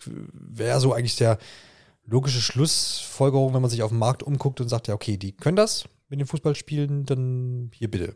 Frag mal da mal an. Oder äh, wäre schon witzig, aber glaubt ihr, dass das realistisch in irgendeiner Form ist, Marco? Boah, keine Schwer, Ahnung. Ne? Ich muss mir gerade vorstellen, wie unglaublich lustig das wäre. wenn, wenn Konami das auf einmal machen würde. Ähm, ich weiß nicht. Die letzten beiden Konami-Sachen waren mhm. ja, glaube ich, Free-to-Play mit mhm. einem Card-Update, ja. das man sich, glaube ich, kaufen konnte. Oh, ja. Irgendwas war da. Ähm, ich hatte da nur die Beta gespielt, die spielerisch okay war, Technisch aber es ist halt doch noch so viel nachzuholen bei der ganzen Reihe. Mhm. Gerade weil sie sich rebootet haben. Pro Evolution Soccer gibt es ja so nicht mehr oder PS. Ja. Ähm, von daher glaube ich, dass da sehr viel mehr Arbeit notwendig wäre und dass man das dann nicht innerhalb eines Jahres auf den Stand bringen könnte, den FIFA-Spieler gewohnt sind. Ja, ja, das ist, das ist eben dann die Frage. Kandidat wäre noch Next Level Games, die haben aktuell hm. Mario Strikers entwickelt. Es geht ja in yes. eine etwas andere Richtung, aber ja. Wird, wird wahrscheinlich nichts, dem müsste dann halt Nintendo mit zustimmen. Das ist äh, schwierig. Aber so ein wäre eigentlich auch mal cool. Ne? So ein Straßen-Rowdy FIFA ja, quasi. FIFA Streets, also, ne? Ja. FIFA Street. Ja, aber dann halt noch eine, noch eine. Das ist ja nicht ganz so abgedreht wie Mario Strikers. Ja, da gibt es halt noch die Mario-Items hier. Gibt es noch Banane ja, genau. und Panzer, die man rumschmeißen kann. Richtig. Flitzer und alles. Ja. Dann heißt das Spiel einfach FIFA 24. genau, richtig. Um alle Leute an der Nase herumzuführen. Sehr gut. Ja, das wird auf jeden Fall eine interessante Entwicklung. Es ist irgendwie so, wenn man denkt sich so, ja, es war doch immer so und warum ist es jetzt anders? Aber eigentlich ist es eigentlich ganz cool so. Es kann ja irgendwie nur interessant werden. Und ich glaube auch, dass all die FIFA äh, oder die, zumindest die Fans der Spiele einfach ähm, in Zukunft jetzt auch nicht irgendwie verzichten müssen auf irgendwas groß. Es wird sich halt so ein bisschen ändern, aber ich glaube, es wird immer noch gute Fußballspiele oder zumindest vielleicht dann auch im nächsten erstmal nur das eine gute geben, was sicherlich aus dem Hause EA kommen wird. Ähm, aber man muss da vielleicht auch im Auge behalten, sollte das für EA irgendwann vielleicht so ein bisschen uninteressanter werden, aus Gründen auch immer. Nehmen wir mal an, äh, FIFA, die FIFA kriegt es auf die Reihe und findet einen coolen Entwickler und reißen es so ein bisschen oder werden, werden wirklich eine Konkurrenz zu dem äh, EA Sports FC, dann kann natürlich auch sein, dass EA irgendwann gleich äh, dann sagt, ja gut, hm, kein Interesse mehr, bringt nicht mehr so viel Kohle wie sonst. Auf Wiederschauen. Ja, also da, da auch das ist natürlich in der Zukunft irgendwie denkbar. Ähm, muss man dann sehen. Aber spielt natürlich auch da wiederum mit rein, an wen wird und ob äh, oder wird EA verkauft und wird es denn überhaupt verkauft. All das auch tierisch in Bewegung sau interessant auf jeden Fall. So, so fasse ich das jetzt mal zusammen. Interessant ist auch, ähm, mit wem sich Nintendo so umtreibt äh, in aktuellen Zeiten.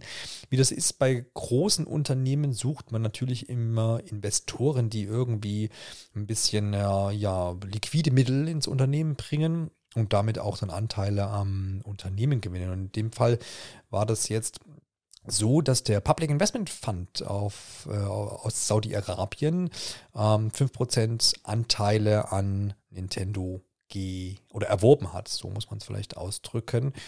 Ähm, damit sind sie also ein Teil der Firma, zumindest haben dann Anteile an diesem, ähm, an diesem Unternehmen. Zuvor hat man bereits, äh, also hat dieser Investment Fonds äh, auch bereits äh, Anteile an Capcom gekauft zum Beispiel.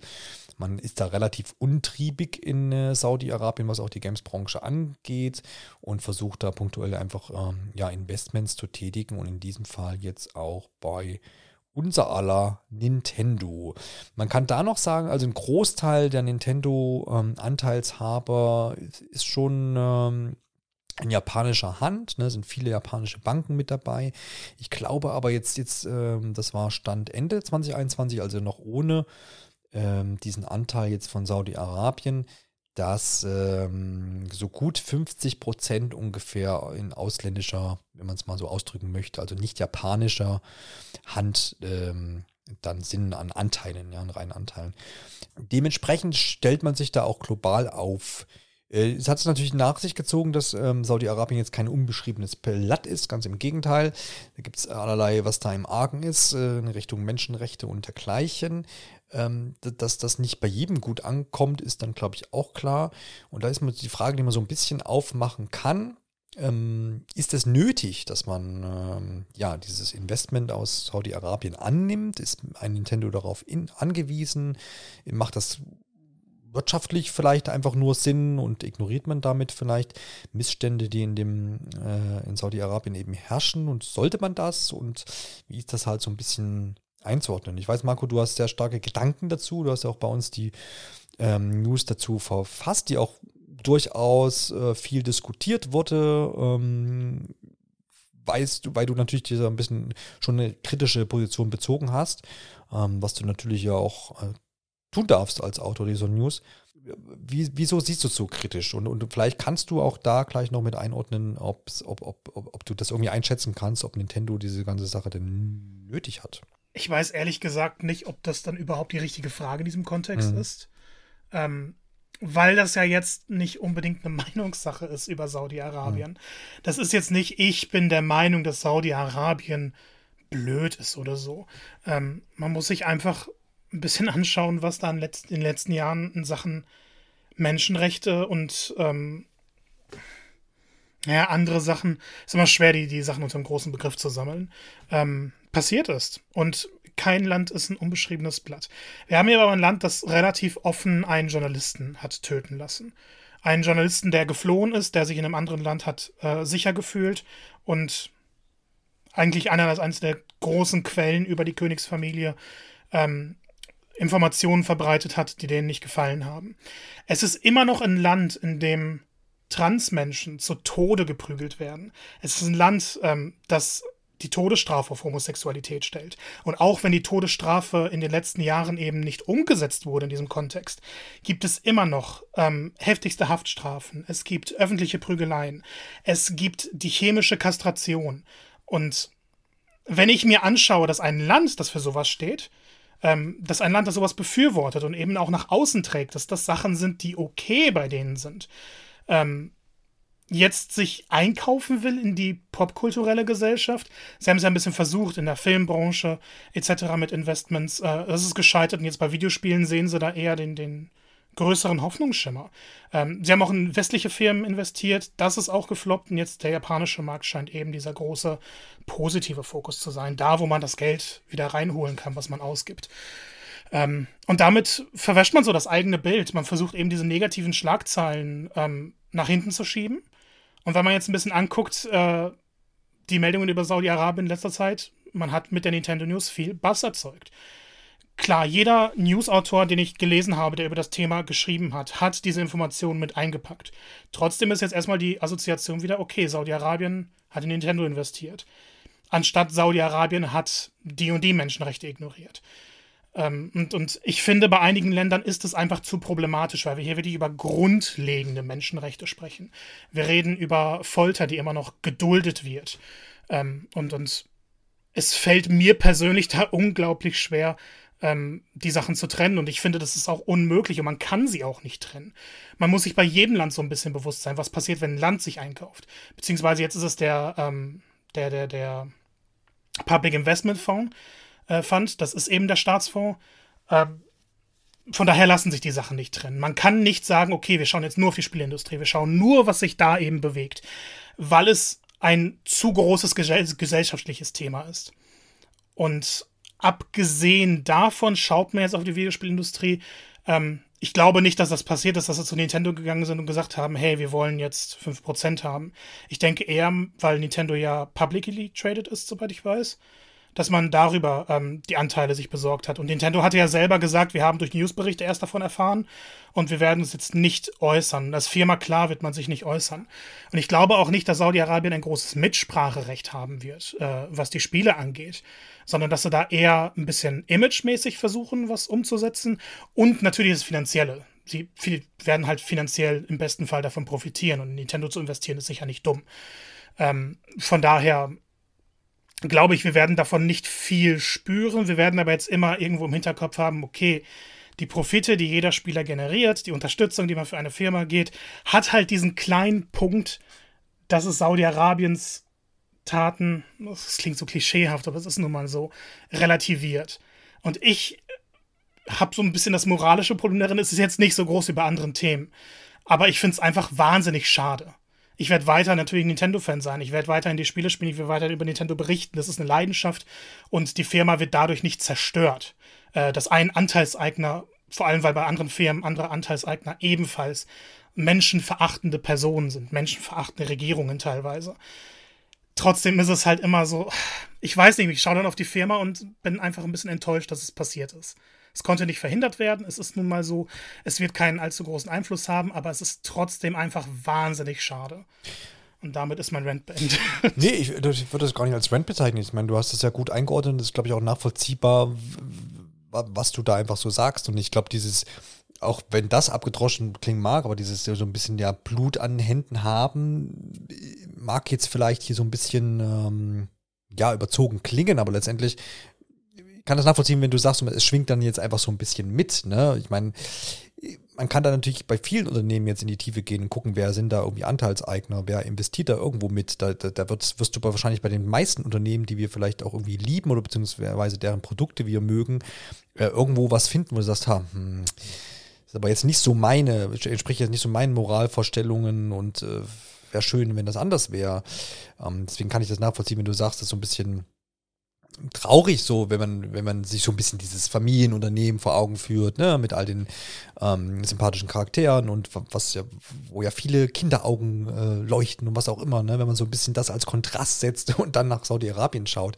Das ist natürlich jetzt erstmal so ein bisschen gezeichnet und ein bisschen überzeichnet auch, wenn ich das jetzt so ausdrücke. Aber ähm, letztendlich es ist ja runtergebrochen genau das, dass du, dass du sagst, okay, mit den Produkten, wie du es auch schon gesagt hast, die weltweit erworben werden, die ähm, die Lizenz von Nintendo irgendwie haben oder die Nintendo vertreibt, verdient jetzt dieser, dieser Investmentfonds zumindest äh, mit. Ne? Und ähm, ja, das ist so, das ist jetzt kein, kein, das ist einfach ein Fakt, das kann man ja jetzt nicht irgendwie, irgendwie hinrücken. Ähm, deswegen ich glaube, da stecken wir alle nicht tief genug drin, um das Gesamt äh, halber irgendwie zu verstehen. Ähm, ich weiß nicht, Freddy, weil ich ja vorhin mal gefragt habe, ja, wer hat das ein Nintendo nötig so? Also wie, ich, ich, weiß nicht, ob wir uns das, ob wir das einordnen können, wie solche Prozesse abläufen. Marco, du hast ja gerade schon gesagt, dass da keiner wahrscheinlich bei Nintendo klingelt und sagt, wir hätten gern 5%. Ähm, aber dass man als Firma zumindest sagt, naja, okay, wir wollen irgendwie moralisch und vielleicht auch mit Blick auf Menschenrechte und so irgendwie ja saubere Hände haben, reines Gewissen vielleicht vor allem. Ähm, letztendlich ist es ja jetzt passiert, dass man dann als, als, als weltweit agierende Firma da nicht vorher irgendwie sagen kann, nee, mit denen machen wir das aber nicht. Das, das ist für das, was ich nicht ganz nachvollziehen kann. Aber vielleicht fehlt mir da auch einfach das Verständnis, Freddy. Hast du da irgendwie eine Vorstellung von, wie das sowas zustande kommt? Mm, naja, also ich glaube, Marco hat es eigentlich schon ganz gut beleuchtet, du hast es ja gerade ja. auch nochmal angesprochen. Also ich habe es auch gerade nochmal nachgeschaut. Ähm, äh, ja. Nintendo of äh, Japan ist tatsächlich halt äh, public, publicly traded. Das heißt, ähm, ja, die können halt einfach investieren. Ne? Äh, es hält die grundsätzlich mal niemand davon ab.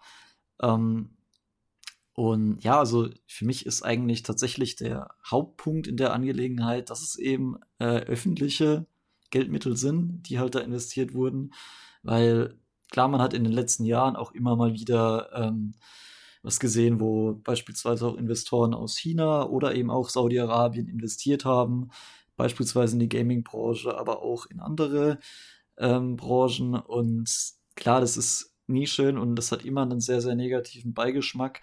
Aber wenn es dann halt auch noch öffentliche Mittel sind und eben dann das ein Staat ist, der eben so ja, so selbstverständlich äh, zu seinen Gräueltaten steht äh, gegen die Menschenrechte, dann ja, ist das definitiv äh, auch für Nintendo natürlich auch ein Image-Schaden irgendwo. Ähm, die Frage wird sein, inwiefern ja sich die Leute halt äh, da noch in ein paar Jahren dran erinnern vielleicht. Ähm, aber es ist auf jeden Fall ähm, was, was ich auch absolut negativ sehe. Ich glaube an der Stelle auch nochmal ähm, wie Freddy gerade angesprochen hat, wenn wir so über Saudi-Arabien reden oder über andere Länder, dann reden wir halt über die, die Länder bzw. die Regierungen, die, die Staatsmänner, die Verantwortlichen oder hier eben öffentliche Mittel. Wir meinen damit nie die einzelnen Personen, weil in Saudi-Arabien gibt es halt auch viele, die versuchen, was an den Menschenrechten zu tun, die versuchen, die Situation im Land zu verbessern, werden dann halt eben unterdrückt vom Staat oder beziehungsweise hier von der Königsfamilie. Und, und wie Freddy gerade gesagt hat, hier geht es halt wirklich um ein Land, das diesmal agiert und nicht aus einzelne Personen aus diesem Land. Ja, das denke ich, habt ihr da nochmal schön auf den Punkt gebracht.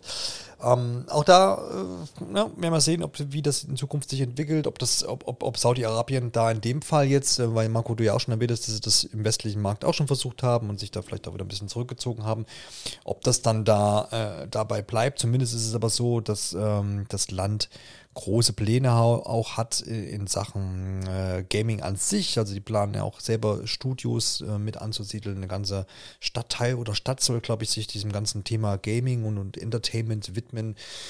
Also völliger Größenwahn ist da auf jeden Fall angesagt. Ähm, das äh, kann man wahrscheinlich in Zukunft auch noch mitverfolgen, ob und inwiefern dann quasi Saudi-Arabien wirklich auch irgendwie ja, einen Fuß in diese Branche dann kriegt oder kriegen möchte oder kriegen wird, dann vielleicht auch.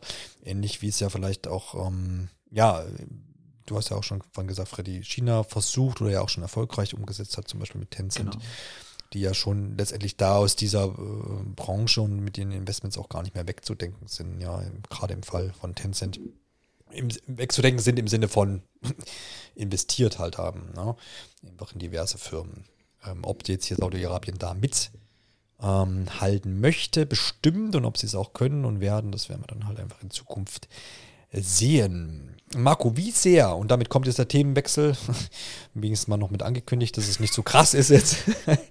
ähm, wie sehr vermisst du denn die Silent Hill-Reihe? Ist das was, wo du sagst, ihr könnt dann langsam mal, wir haben ja vorhin schon mal PT und, und die gescheiterten Versuche, Silent Hill irgendwie wieder zurückzubringen mit Kojima erwähnt. Äh, sagst du, ja, wenn mal wieder Zeit oder sagst du, Resident Evil reicht dir?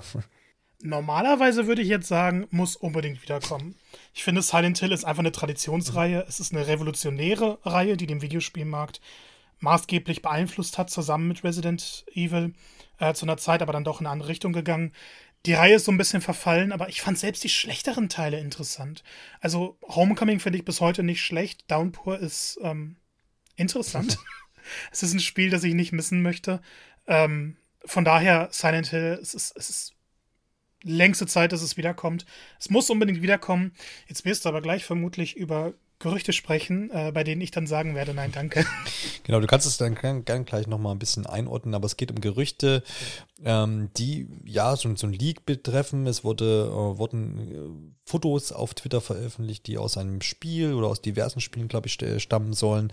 Die Fotos soll, oder Screenshots sollen selber aber schon aus dem Jahr 2020 sein. Das heißt dann doch auch schon ein bisschen was Älteres. Man sieht ganz verschiedene Dinge, kann man sich auch noch angucken sind noch im Netz verfügbar, von herunterkommenden ja, Einrichtungen oder Häusern bis hin zu einem Charakter, der I hate myself auf der Stirn kleben hat oder von so Gängen, die ganz voll geklebt sind mit so kleinen Notizzetteln, wo ganz wirre Sachen draufstehen. Ähm, alles so ein bisschen gruselig angehaucht, würde jetzt auch nichts anderes von seinen Till erwarten.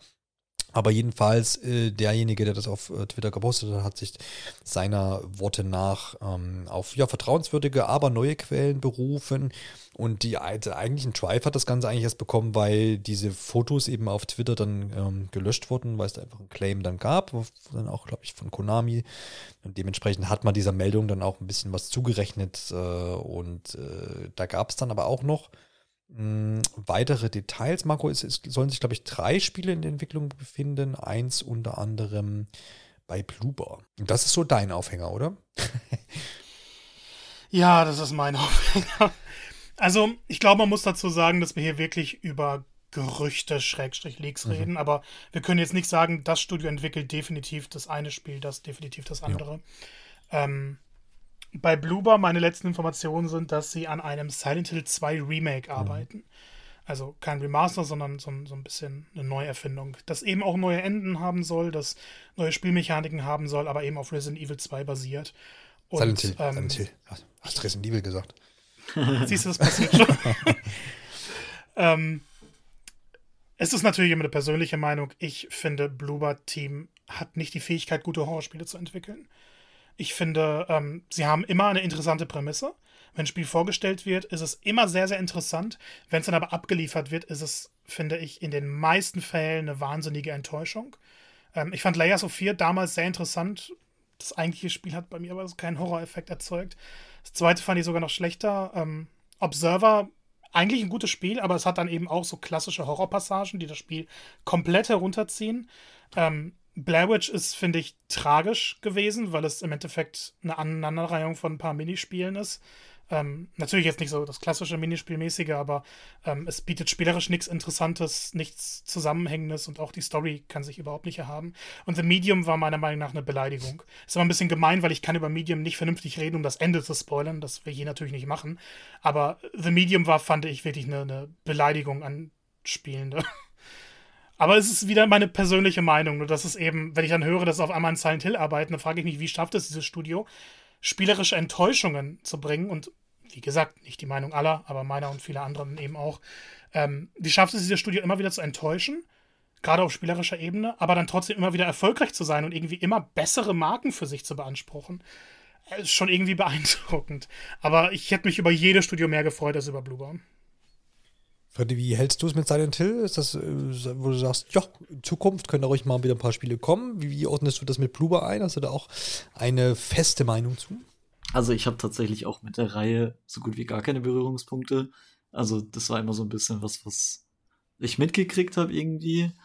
Äh, auch, dass Leute in meinem Umfeld davon begeistert waren, aber ich bin nicht so der Horrorspielfan. Äh, er hatte tatsächlich ein bisschen mehr Berührungspunkte mit Resident Evil, hab da auch tatsächlich, ähm, ich glaube, drei Teile zumindest angespielt, Schrägstrich gespielt.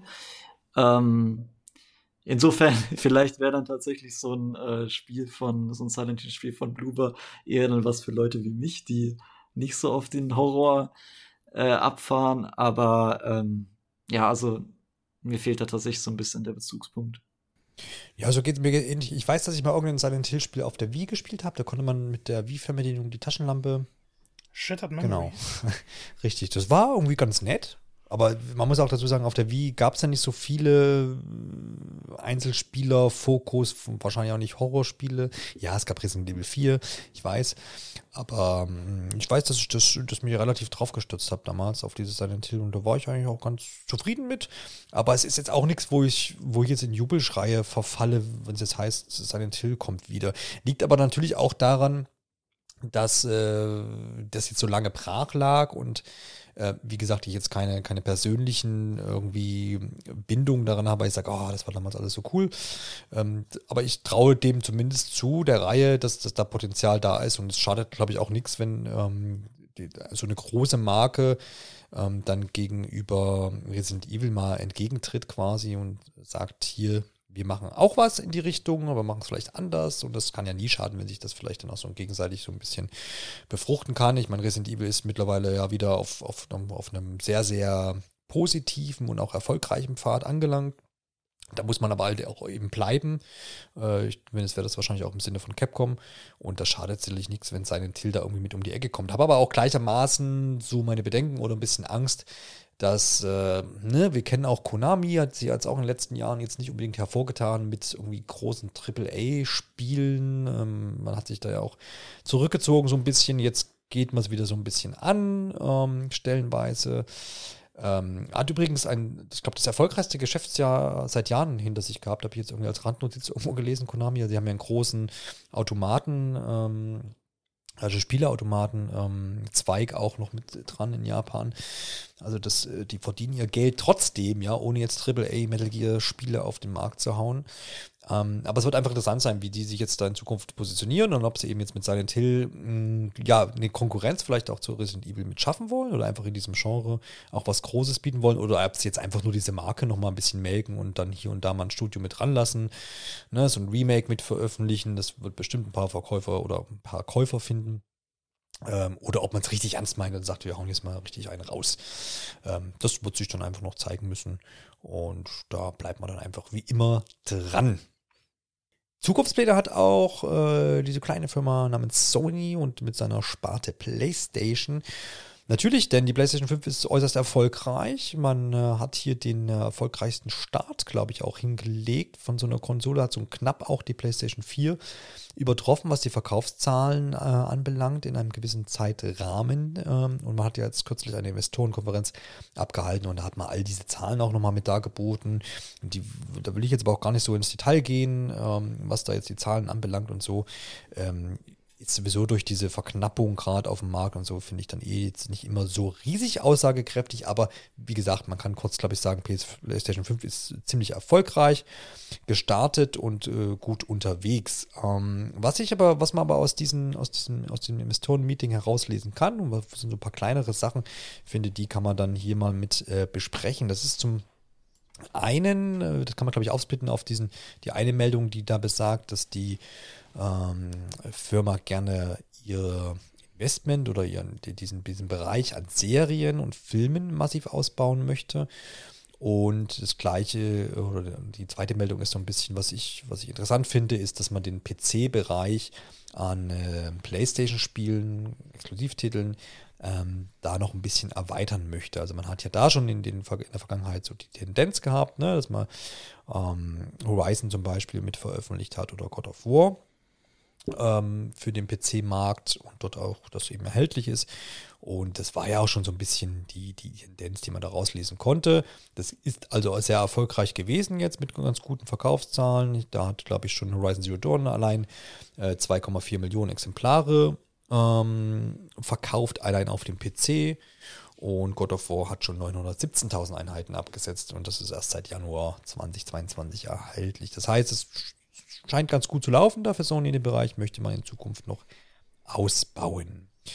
Ähm, gehen wir erst aber vielleicht nochmal zu diesen angekündigten Serien, weil da war jetzt einiges neu mit äh, dabei. Ähm, Marco, ich glaube, Horizon äh, bekommt eine Netflix-Serie. Es ist ein bisschen kompliziert, weil es so aufgesplittet ist auf verschiedene Anbieter. Aber ich denke, du hast da ein bisschen den, äh, den Durchblick, gehe ich von aus. Ja, ich, ich versuche mich mal. Also komplett neu ist jetzt ja. ähm, die Horizon-Serie. Da war vorher nicht bekannt, dass eine Adaption kommen soll. Ja. Soll auf Netflix erscheinen. Es gibt noch überhaupt keine Details, ja. aber mh, hm, ich weiß nicht, ich kann es mir nicht so ganz vorstellen. Also es, es, wird kommen. Ich meine eher vorstellen mit, wie wird die Serie mhm, aussehen. Weil ich glaube, gerade Horizon müsste eine wahnsinnig teure Serie werden. Nicht nur um die Welt umzusetzen, sondern eben die Roboter. Das ist nun mal das Highlight von Horizon. Ähm, und wie die glaubwürdig rüberkommen sollen, da muss Netflix schon eine ganze Stange an Geld rauslassen, ähm, um, um das vernünftig umzusetzen. Deshalb. Ja, oder Sony investiert halt gut ne, und sagt, hier Netflix ist, sind 10 Milliarden Dollar, machen jetzt mal. Nee. Ja, ja, ich denke mal, es wird eine Co-Produktion. Mhm. Aber das ist auch noch nicht bekannt, ob es jetzt eine alleinige Produktion wird und nur über Netflix die Distribution, Distribution mhm. stattfindet oder ob es eine Co-Produktion ist, wie Netflix das sehr, sehr oft macht. Es ist ein bisschen komisch. Ich weiß nicht, wann das letzte Mal eine Serie so angekündigt wurde mit so wenig Spektakel. Aha. Was ja doch was recht Großes ja. ist. Ähm, auf der anderen Seite, die God of War-Serie bei Amazon war jetzt auch nicht die größte Ankündigung ähm, damals und jetzt haben wir immer noch keine Informationen. Und ich glaube, das ist sowieso dieser große Trend. Man kündigt erstmal tausend Sachen an.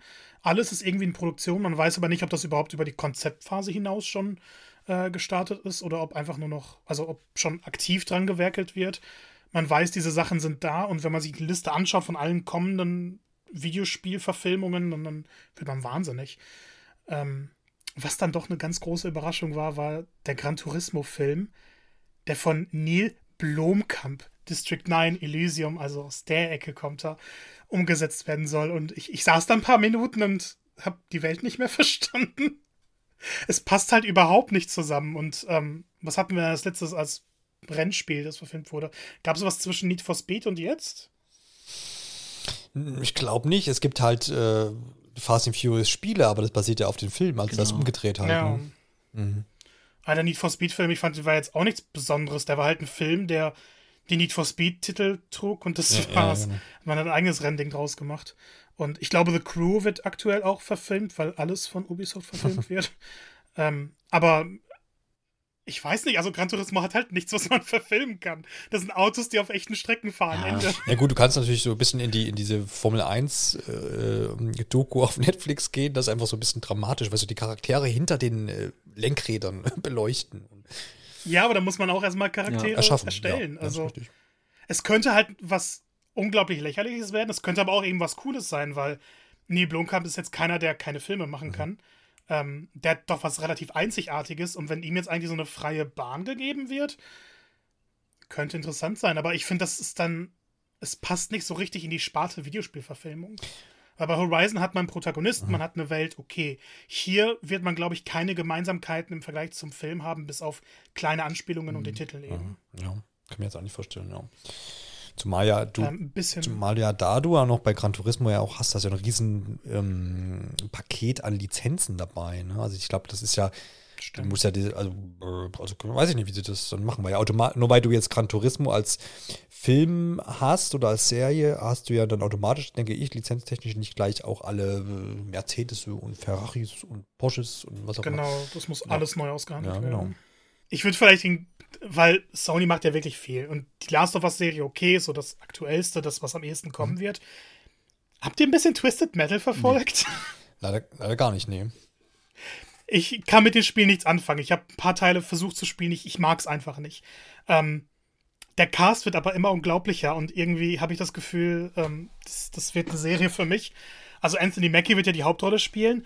Stephanie Beatrice äh, wurde okay. mittlerweile bestätigt, spielt mit, was ich mir nicht vorstellen kann. Äh, für die, die sie nicht kennen, aus Brooklyn Nine-Nine oder als englische Stimme. In Encanto, ne? Ähm, der Protagonisten aus Encanto. Ja, ja, genau. Okay. Und äh, wo mein Herz so ein bisschen aufgegangen ist, Neve Campbell wird mitspielen in dieser Serie. Ähm, vor allem bekannt aus den Scream-Filmen. Hm. Ähm, ich, ich weiß nicht, das ist so ein Cast, der passt, finde ich, nicht in es soll ja in Postapokalypse spielen und die Charaktere aus dem Spielen sollen auftreten, aber es wird die Geschichte von neuen Charakteren wieder erzählt. Ich kann mir nichts darunter vorstellen und ich glaube, es wird eine Katastrophe. Aber es wird zumindest eine Katastrophe mit einem fantastischen Cast.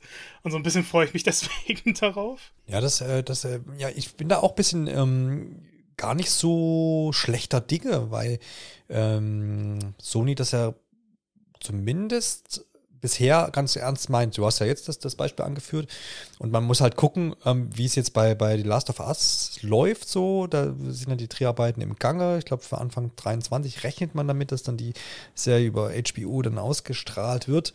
Und das ist natürlich auch ein ziemlich heißes Eisen so. Da frage ich mich auch mal die ganze Zeit so, dass, also soweit ich weiß, wird ja da das, der erste Teil des, der, der Spielereihe quasi verfilmt oder in Serienform gedrückt mit äh, ziemlich prominenter ähm, Besetzung, da auch mit Petro Pascal ähm, und, und, und also wird, da wird investiert auf jeden Fall. Man, da steckt auf jeden Fall Geld drin. Man wird dann schauen, wie das umgesetzt wird. Ich kann mir das im Moment noch nicht so richtig vorstellen. Man sieht zwar immer hier und da auch Bilder vom Set.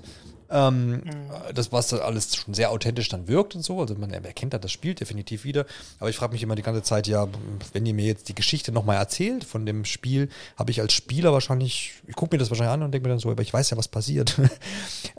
ich glaube, das wird gar nicht der große Fokus sein. Sie versuchen halt, diese Spiele einer neuen Audience zu bieten. Ja, genau, ja.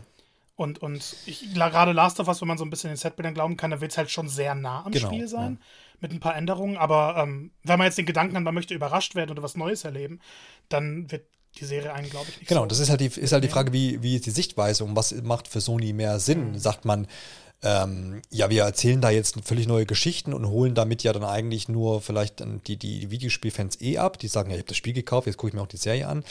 Oder kriege ich halt mit einer Serie, die das, den Teil 1 jetzt einfach nur wiedergibt, sage ich mal in Anführungsstrichen, dann äh, nicht Spielende vielleicht zu der Spielereihe oder zu Sony an sich oder wie auch immer. Ne?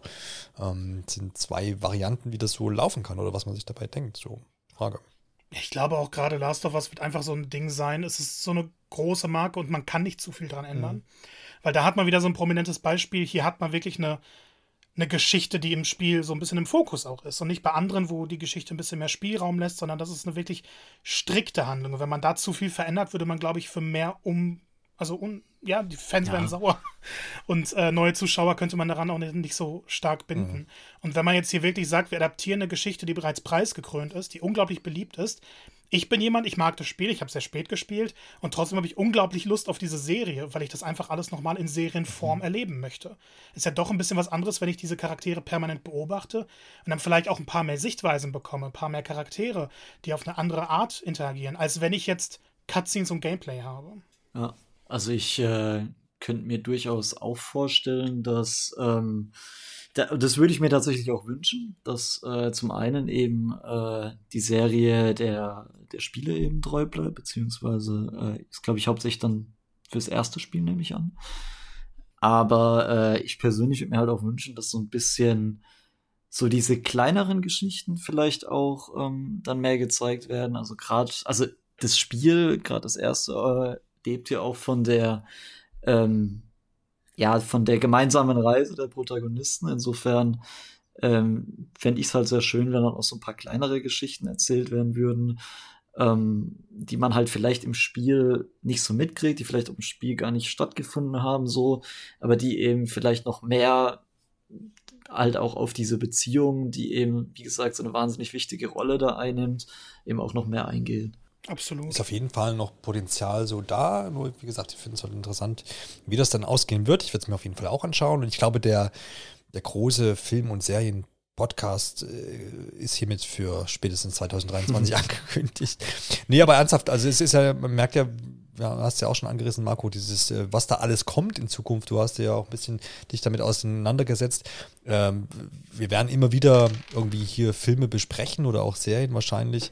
Wir haben es ja hier und da auch schon gehabt. Ich glaube, zuletzt habe ich mal ein bisschen was über die Halo-Serie gesprochen, zumindest nach den ersten zwei Episoden, glaube ich. Ähm, das heißt, es wird immer wieder Gelegenheit geben, äh, darüber zu sprechen. Äh, es gibt ja, ne, die jüngsten Beispiele sind natürlich auch der Uncharted-Film oder der Sonic, der Sonic-Film. Der Sonic-Film. Also da ist, ist Gesprächsstoff ähm, auf jeden Fall da, auch für die Zukunft. Da wird es genug geben worüber wir sprechen können. Und das ist doch auch schön, dass wir dann hier ähm, bei Gelegenheit immer mal wieder auch über ja, rein äh, Sehbares gucken, was wir gar nicht spielen können. Aber das ist ja auch schön. Äh, wundervoll. Spielbar, nein, noch nicht zum nächsten Thema, Johannes, denn wir wollen ja noch über die PC-Investitionen ähm, von Sony sprechen. Ähm, ja, Marco, ich habe ja eigentlich schon, habe ja eigentlich schon gesagt, das ist ja so ein bisschen absehbar gewesen, dass man sich so ein bisschen rantastet. Horizon, God of War lief jetzt gut, läuft gut, äh, ist eigentlich so fast ein No-Brainer äh, im Sinne von Sony zu sagen, ja, wird ausgeweitet, auch wenn sie jetzt natürlich nicht gleich die Microsoft-Keule schwingen und sagen, alles eins zu eins, irgendwie, wir veröffentlichen das möglichst zeitnah auf beiden Plattformen und sowas. Aber auch das ist ja vielleicht für die Zukunft nicht ausgeschlossen, oder? Ja, ich denke mal, Sony geht jetzt so ein bisschen Babyschritte erstmal. Und, und, also die Entwickler sind ja im Endeffekt diejenigen gewesen, die die Firmenleitung so ein bisschen überzeugen musste, dass es eine gute Idee ist, die Spiele auch auf dem PC zu veröffentlichen, weil klar, eine größere Spielerbase und gerade diese Strategie, es später zu machen, hat keine Nachteile für Sony gehabt. Also ich kenne jetzt niemanden, der gesagt hat, er hat sich keine PS4 geholt, weil zwei Jahre später Horizon auf dem PC erschienen ist oder so. Ähm, ich, ich hätte persönlich jetzt, ich kann halt nicht ins Geschäftsbuch gucken und schauen, wie sich was auswirkt. Ich hätte auch nichts dagegen, wenn es äh, zeitgleich erscheint, aber Sony will dann vermutlich die Konsolen-Exklusivität noch so als großes Thema haben. Ähm, wir haben schon bei Steam jetzt Einträge, also in der Database, man sieht es noch nicht im Store, für ähm, Sackboy schon seit längerem und jetzt auch für Returner. Das heißt, die Spiele sind im Endeffekt auch eigentlich confirmed für den PC, waren auch im Nvidia League dabei. Ähm, ich glaube, sie versuchen mittellangfristig alle großen Titel rüberzubringen. Ich kann mir vorstellen, dass Spider-Man so eine Ausnahme wird, weil das doch so der, der riesige Geldregen für Sony ist und dieser total garant und für viele, für mich zum Beispiel auch ein Grund, eine Konsole zu kaufen. Ähm, dass sie da vielleicht so eine Klammer machen und Spider-Man weiterhin konsolenexklusiv lassen werden. Aber bei keiner anderen Marke kann ich mir vorstellen, dass sie Ewigkeiten auf Konsole bleiben wird und nicht den Sprung auf den PC schaffen wird. Ja, ist die Frage, wie man das da so handelt ne, in Zukunft. Mit, äh, wägt man das immer ab oder macht man irgendwann mal wirklich so einen generellen Schlag, sagt so, jetzt komm, immer, immer sofort oder immer nach einem halben Jahr oder ich weiß es nicht. Mhm. Ähm, aber ich glaube, aktuell ist es einfach noch so eine Einzelfallentscheidung und so ein bisschen abwägen, wie man das dann, wie man da den Weg gehen wird. Ich denke, man wird das auch im, im Sinne von Sony noch weiterhin beobachten, wie sich das einfach verhält, wie die Verkaufszahlen sind, wie das alles so sich gegenseitig auch beeinflusst. Da wird man schon Mittel und Wege haben, das auch zu analysieren und sich genau angucken, bevor man da jetzt irgendwie äh, so einen Freischuss dann oder Freifahrtschein für alle PC Spieler dann gibt. Ich meine, es gab auch, wo so das erste Spiel dann, äh, Sony-Exklusivspiel dann auf dem PC kam, gab es natürlich auch die Riege, die gesagt hat, oh, das könnt ihr doch nicht machen, alles exklusiv sein, wozu kaufe ich mir denn eine Playstation und so. Aber ich glaube, auch die Menschen haben mittlerweile erkannt, dass es jetzt nicht, nicht schadet. Ne? Ich meine, ich kann mir ja dann aussuchen, wo ich das spiele. Das, äh, man sieht da ja auch bei Microsoft, dass es das auch gut funktioniert. Ne? Also das, das ja macht schon Sinn, gerade auch für die Unternehmen. Und äh, wieso nicht? Und jetzt natürlich die Frage, Freddy, die mich jetzt brennend hier an der Stelle interessiert. Wann zieht Nintendo nach? Oh, ich glaube, da müssen wir noch ein paar Jahrzehnte warten. vermutlich, vermutlich. So schnell ja. geht es nicht. Ich habe gelesen, dass, das wusste ich nicht, dass äh, irgendwie ein, zwei Jahre nach dem ersten Mario Bros. auf NES ein PC-Port erschienen ist, tatsächlich ein offizieller oh. von Nintendo Beauftragter. Ja, okay ähm, der dann einzelne Bildschirme hatte und Bildschirmwechsel mit Ladenzeiten. Also kann man sich vorstellen, wie gut das ist. ah, ja, genau, weil, nämlich die Technik da damals diesbezüglich mit äh, Side-Scrolling auf der Konsole einfach besser lief. Ne? Das war so ein bisschen einmalig, also da gab es halt, die Umgebung ja. war halt dafür geschaffen und das war auf dem PC noch nicht denkbar, weil du, genau, das Scrollen quasi nicht ging. Ja, interessant. Das ist dann vielleicht nochmal ein äh, Blick wert in Retro-Perspektive. Aber ja, ob das irgendwann mal im Horizont äh, steht, Freddy, ich glaube es tatsächlich auch nicht. Äh, da muss schon einiges passieren, ne? weil da auch nochmal eine ganz andere Herangehensweise geht. Aber ich denke, wir können, wir können festhalten, dass es für, für alle Spieler natürlich immer cool ist, wenn man sagt, man kann sich so ein bisschen die Plattform aussuchen. Und es verschmilzt ja eben dann doch auch so zunehmend mit all den Streaming-Anbietern, auch im Bereich des Gamings, die da so ein bisschen am Horizont aufwarten. Äh, Sony natürlich auch mit seinem eigenen Streaming-Service. PS Now läuft ja auch auf dem PC, das darf man ja auch nicht vergessen. Ähm, ja, also ich denke, da werden wir auch in Zukunft noch von berichten können und äh, die ein oder andere ja, Ankündigung wahrscheinlich auch vermelden können, wenn es dann wieder heißt, The Last of Us jetzt auch auf dem PC spielbar, zum Beispiel. Zum Start der Serie dann vielleicht. Wer weiß das schon. Freudig äh, ist, äh, ist hier das letzte ähm, Thema, was ich hier noch äh, stehen habe, weil da freue ich mich irgendwie drauf, weil ich, das habe ich leider irgendwie so nebenher laufen lassen, weil keine Playstation zu Hause und ja, irgendwie alle haben Spaß in Fall Guys, nur ich nicht. Aber das wird sich bald ändern, nämlich dann mit Fall Guys Free for All hat man eine eigene kleine Präsentation abgehalten. Äh, irgendwann jetzt Anfang Mai war es, glaube ich, nee, Mitte Mai, 16.05. muss es gewesen sein wo es da heißt, ab 21. Juni darf dann auch auf Xbox und Nintendo Switch und äh, natürlich auch weiterhin auf der Playstation gespielt werden.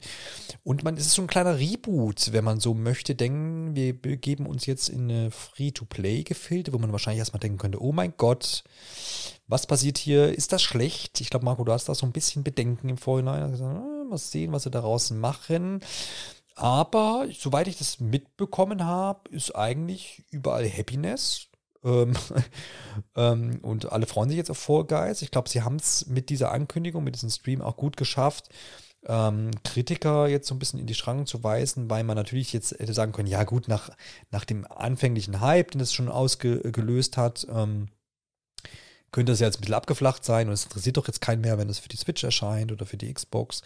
Aber ich glaube, gerade mit dem Free-to-Play-Gedanken und was noch so ein bisschen äh, mit drin steckt, auch mit den technischen Verbesserungen und den generellen Neuerungen, über die Marco jetzt gleich noch aufklären wird, ähm, haben sie ganz gut ähm, auch jetzt die neuen Spieler mit im Blick und ich glaube, da fühlen sich einige angesprochen und haben jetzt mal Bock, das auf jeden Fall auszuprobieren.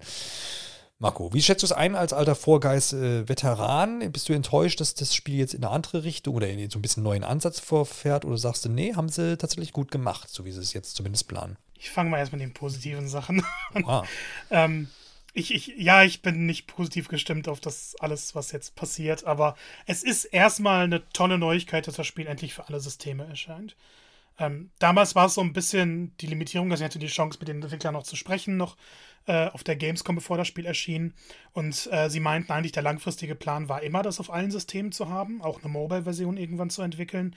Ähm, die Kapazitäten waren aber nicht da. Mediatonic war kein kleiner Publisher, auch kein kleines Spielestudio, ähm, aber hatte trotzdem nicht für, für den Hype, den das Spiel erzeugt hat, äh, genug Manpower dahinter.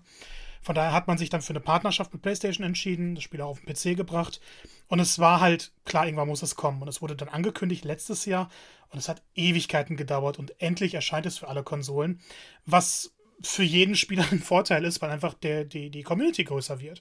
Es gibt insgesamt mehr Spieler, es gibt mehr Spieler, die das Spiel gesund halten, die dafür sorgen, dass die Server immer voll sind. Bisher ist das noch nie ein Problem gewesen, aber es kann ja immer mal passieren. Äh, von daher fantastische News. Erscheint dann auch für Xbox One, für Xbox Series. Es kommt eine native PS5-Version. Äh, die Switch-Version, kleiner Haken, die wird nur mit 60 FPS laufen. 30, ähm, ne? Nein, mit 30 FPS. Sorry. ähm, ist ein bisschen schade, aber ich glaube, es ist besser, als das Spiel gar nicht drauf zu haben.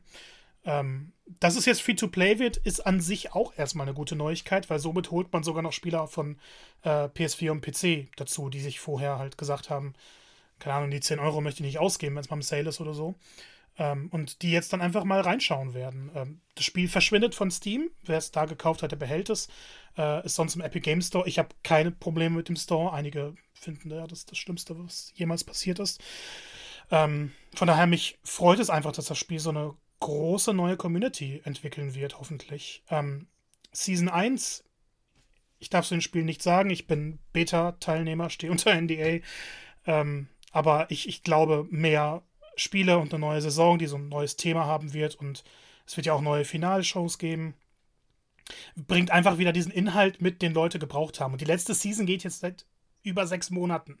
Ähm, den Season Pass der Season hatte man nach vier Wochen schon geschafft, weil der ging diesmal relativ schnell. Und seitdem ist es einfach immer mal Events und mal neue, naja, neue Minispiele nicht, aber mal neue Variationen oder so. Und das Spiel ist so ein bisschen gestorben in den letzten Monaten, will ich jetzt nicht sagen, aber man merkt, dass die Community einfach ein neues Futter braucht. Und ähm, dass der Season Pass jetzt erweitert wird auf 100 Stufen, fantastische Neuigkeit. Dass er jetzt kostenpflichtig wird, ich gehe mal davon aus, weil die, die neue Währung die Umrechnungskurse werden 1 zu 1 Fortnite sein, ähm, dass dann der Season Pass hier auch die, die 9 oder 10 Euro kosten wird. Ähm, einerseits natürlich schade, auf der anderen Seite, wenn man jetzt Free-to-Play geht und man hat das Spiel lange mit tollen Inhalten unterstützt, mit kostenlosen Season Passes, verstehe ich, dass, der, dass das Geld irgendwo wieder reinkommen muss. Und so ein Season Pass ist da die logischste Lösung. Man hat dann eben in der Premium-Route auf jeder Stufe, auf jeder der 100 Stufen eine Belohnung. Ähm, die, die kostenlosen müssen sich dann immer hocharbeiten und kriegen manchmal keine Belohnung, aber es wird dann auch trotzdem Kostüme unter anderem geben, die alle bekommen. Von daher, das sind alles tolle Neuigkeiten eigentlich. Äh, mehr Inhalt, neue Kostüme, neue Shows, größere Spieler. Wie kann ich jetzt meckern? das ist eigentlich die wann, Frage. Wann ähm, das Problem ist die neue Währung. Okay. Äh, das sind Showbucks, werden sie heißen, sagen sie zumindest. Und die werden so wie die V-Bucks funktionieren. Und bisher war Fall Guys für mich, also es ist mein meistgespieltes Multiplayer-Spiel aller Zeiten. Überhaupt mein zweitmeistgespieltes Spiel überhaupt. Ähm, von daher kann es sein, dass ich jetzt natürlich objekt, also total subjektiv in meiner Sphäre bin als Vielspieler ähm, dass das die Leute, die es gelegenheitlich spielen, gar nicht so sehen werden. Für mich ist es aber ein bisschen tragisch, weil man jedes Kostüm, das bisher erschienen ist, erspielen konnte. Seien es durch Events, seien es durch Kronen, die man kriegt für einen Sieg, dann kostet ein Kostüm mal 10 Kronen, dann muss man halt 10 mal gewinnen. Oder durch Kudos. Das ist die Währung, die man immer bekommt, mal mehr, mal weniger, die man auch kaufen konnte. Wenn man jetzt aber wirklich viel gespielt hat, dann musste man nie Geld für Kudos ausgeben. Man hat immer wieder regelmäßig welche bekommen, sodass auch die teureren Kostüme kein Problem waren. Das ist jetzt nicht mehr der Fall. Es wird exklusive Kostüme geben, die sich nur mit den Showbucks äh, erwerben lassen. Und die Showbucks, die gibt es im Season Pass oder halt gegen Echtgeld. Und man im Season Pass auch nur eine begrenzte Nummer davon enthalten und den Rest muss man sich dann halt kaufen. Und es wird auch einige Pakete geben mit Kostümen, die man nur mit Echtgeld kaufen kann. Dann kriegt man halt ein bisschen Showbucks dazu, äh, aber es gibt keine Möglichkeit, diese Kostüme zu erspielen. Und für mich sind nun mal die Kostüme die Hauptmotivation. Man hat immer etwas, auf das man hinausarbeiten kann. Und wenn ich ein cooles Kostüm im Shop sehe, sage ich mir, okay, das hole ich mir und dafür hat es sich halt gelohnt, vorher die Währungen zu sammeln und, und weiter zu spielen. Wenn ich jetzt sehe, dass einige der besten Kostüme nur noch mit Geld erhältlich sind, und da müssen wir schauen, wie sich das entwickelt, ist das für mich irgendwo einfach wahnsinnig schade, weil es die Hauptmotivation für das Spiel für mich wegnimmt. Das Spiel wird weiterhin toll sein. Ich glaube, an der Qualität wird sich also es wird eher besser als schlechter. Aber diese Monetarisierung, die jetzt mit dem Free-to-Play-Relaunch dazu kommt, zerbricht so ein bisschen das, was Vollgeist einzigartig gemacht hat. Weil die meisten Spiele sind ja eben daraus aus, dass man mehr Geld ausgeben kann für extra Sachen und dass man eben gewisse Exklusivitäten drin hat, um das Spiel zu monetarisieren. Und ja, es ist notwendig gewesen. Das Spiel ist jetzt seit über zwei Jahren bald äh, erhältlich und irgendwo muss das neue Geld reinkommen. Aber irgendwie ist, bin ich so ein bisschen wehmütig einfach, dass sich das gesamte System ändern wird und von daher auch der Ablauf, wie man das Spiel in Zukunft spielen wird. Aber das ist jetzt wirklich eine Vielspielerperspektive. Ich glaube, für die meisten ist das eine durchaus positive Neuerung und egal wie, wie pessimistisch ich in Bezug darauf bin, sie können es ja immer noch toll ausbalancen oder sagen, okay, die Kostüme kommen später für Spielwährung in den Store, dann kann man sie halt nicht direkt haben, sondern zu einem anderen Zeitpunkt. Mal schauen. Es gibt einfach noch zu viele offene Fragen und genau das Thema wurde auch während der Präsentation überhaupt nicht angesprochen. Diese Showbugs wurden später auf dem Blog enthüllt, so eine Stunde danach, weil man halt schon wusste, das ist halt die Meldung, die jetzt nicht im Fokus stehen sollte, weil das eigentlich die größte negative Meldung dieses ganzen Relaunches ist. Ja. Aber es ist schon so, dass ich jetzt ne, als völlig Außenstehender, man kann schon sagen, Marco, dass die Kostüme ja den Spiel, also ich verstehe die Motivation, die du dahinter hast, aber die ähm, beeinflussen den Spielspaß Spaß ja jetzt endlich nicht. Ne? Also die, das Spielprinzip bleibt ja genauso, egal welches Kostüm ich anhabe und der Spielspaß im Mehrspieler wahrscheinlich auch genauso. Ne? Also dir geht es um die Motivation. Klar, da hat man dann eben keine Spielziele. Genau. genau, also es geht dir, geht dir einfach so ein bisschen um die Motivation, die bisher du einfach auch geschöpft hast daraus, dass man sich einfach diese Kostüme mit erspielen konnte. Finde ich auch nachvollziehbar. Äh, Freddy, ähm, ist es jetzt auch ein Moment, wo du in Fall Guys, Fall Guys eintauchen wirst oder tust du das eh schon und ich weiß nichts ich davon? Ich bin ja schon mal eingetaucht. Ich glaube, ich habe auch relativ hm? zum Launch, glaube ich, äh, mit dir, Marco, zusammen ja mal ein paar Runden gespielt gehabt. Ähm, mhm genau, fand es auch am Anfang, also ich war absolut begeistert. Ich habe auch, glaube ich, so gefühlt jeden in meinem Freundeskreis äh, bei jedem da Werbung für gemacht. Hast du gesagt, ja, kommt, es ist der neue heiße Scheiß, holt euch das. Ähm, und äh, ja, bei mir war halt dann irgendwann nach, ich weiß nicht, nach zwei Monaten oder so vielleicht, war ein bisschen die Luft raus. Ähm, ich finde nach wie vor das Spielprinzip wahnsinnig toll. Also ähm, deswegen, ich freue mich sehr, dass das jetzt ähm, erstens die ganze Zeit weiter mit Inhalten versorgt wurde, äh, was mir gar nicht so bewusst war. Ähm, und zweitens halt auch, dass es jetzt eben mehr Spielern äh, zur Verfügung gestellt wird. Äh, freue ich mich auch sehr drauf. Ähm, den Punkt mit der Monetarisierung kann ich ein Stück weit nachvollziehen, ähm, auch wenn es mich jetzt nicht betrifft. Ähm, es hat ja in gewisser Weise eine Nähe zu Fortnite, wo das ja auch eben mit diesen äh, Skins ähm, im Shop äh, äh in Verbindung steht, die man eben auch gegen äh, V-Box kaufen kann.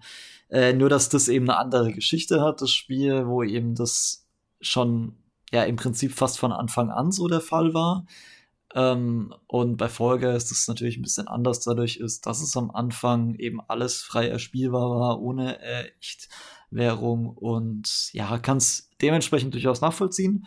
Äh, ich freue mich trotzdem drauf, äh, eben beim Teamabend, beim nächsten dann äh, da mal meine, oh. meine Künste unter Beweis stellen zu dürfen, auch wenn du uns wahrscheinlich dann in Grund und Boden stammst, Marco, aber das ist ja das Tolle an Fall Guys. Man kann das Spiel viel spielen und trotzdem hat es diesen, diesen Glück-Partyspiel-Element, sodass man immer mal verlieren kann und ja, nicht dominiert. Also ja, da freue ich mich auf jeden Fall drauf. Ja, und ich glaube, das ist eben auch der Faktor, der dann nochmal ziehen wird, dass das durch die, die äh, Systemerweiterung auf Xbox und äh, Switch dann eben auch einfach, ne, und dann Crossplay und dergleichen, Cross-Progression, ja, glaube ich sogar auch, ähm, genau. dass, dass das dann halt einfach die Zugänglichkeit aufs Maximum irgendwie dann bringt und dass dann einfach da nochmal illustre Runden entstehen und sicherlich auch nochmal so ein neuer Hype, kann ich mir auch vorstellen, dass das dann nochmal in aller Munde sein wird. Man darf ja auch da ne, das Thema Free-to-Play dann nicht unter, unterschätzen und gerade auch, ich glaube auch, dass es auch so ein auf Switch echt ziemlicher Brenner werden könnte. Soweit ich das mitbekommen habe, ist auch ähm, da bei Nintendo of Europe ist man da auch fleißig auch mit am Twittern, was Fall Guys mit anbelangt. Da wird man wahrscheinlich auch noch mal ein bisschen mhm. mit aufspringen dann auf den Zug. Also wo ist unser Mario-Kostüm? Halo-Kostüm ist schon eigentlich gelegt, aber ich möchte mal Mario-Kostüm. Äh, ja, genau. Das, ja, müssen wir mal sehen, ne, wie, wie das dann zustande, äh, oder ob da was zustande kommt. Vielleicht nur eine ganz kleine mhm. Ergänzung, weil wir vorhin bei der, bei der Partyrunde mhm. waren. Äh, in Fall Guys ist es seit einigen ich glaube, seit einem Jahr mittlerweile möglich, äh, private Shows zu machen. Mhm. Das heißt, man spielt nicht ah. mit allen aus dem Internet, sondern man spielt eben mit, man kann selber die Spiele zusammen, also so, so vorgefertigte Shows sich auswählen und dann spielt man in einer kleinen Runde. Und da war es aber bisher so, dass ähm, die Shows auch so mit ab zwölf Spielern zum Beispiel möglich waren. Und das soll auch gesenkt werden, sodass schon ab zwei oder vier Spieler Shows möglich sind. Okay.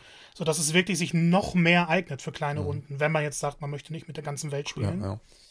Okay, das klingt doch auch vielversprechend. Ja, das stimmt. Also da, der Termin ist da schon gebucht. Irgendwann im Juni. 21. 21. Genau, genau 21. Juli. Ja, das ist, ist genau, weil wir wussten jetzt, da erscheint das ganze Ding. Äh, ich meine, das, der Teamabend muss dann quasi noch Ach so. äh, ange angekündigt werden und mit Gummibärchen und allem.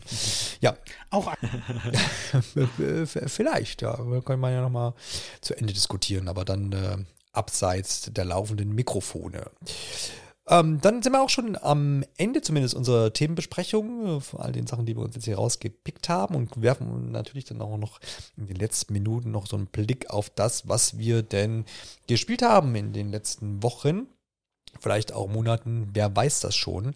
Und da werfe ich doch gleich mal ähm, meinen Ball in Richtung Freddy, den, den Gesprächsball, weil äh, du hast It Takes Two gespielt und wer sich erinnert, das ist das ähm, doch sehr erfolgreiche Kooperationsspiel, was auch nur im Koop möglich ist, wo man äh, zwei oder ein Ehepaar, was zu Puppen geworden ist, äh, spielt. Und da interessiert mich natürlich, mit wem spielst du das ähm, und wieso erst jetzt? Kumpel aus dem Studiengang. Okay, ja. Und ist das aus, äh, aus ähm, Recherchegründen oder ist persönliches Interesse?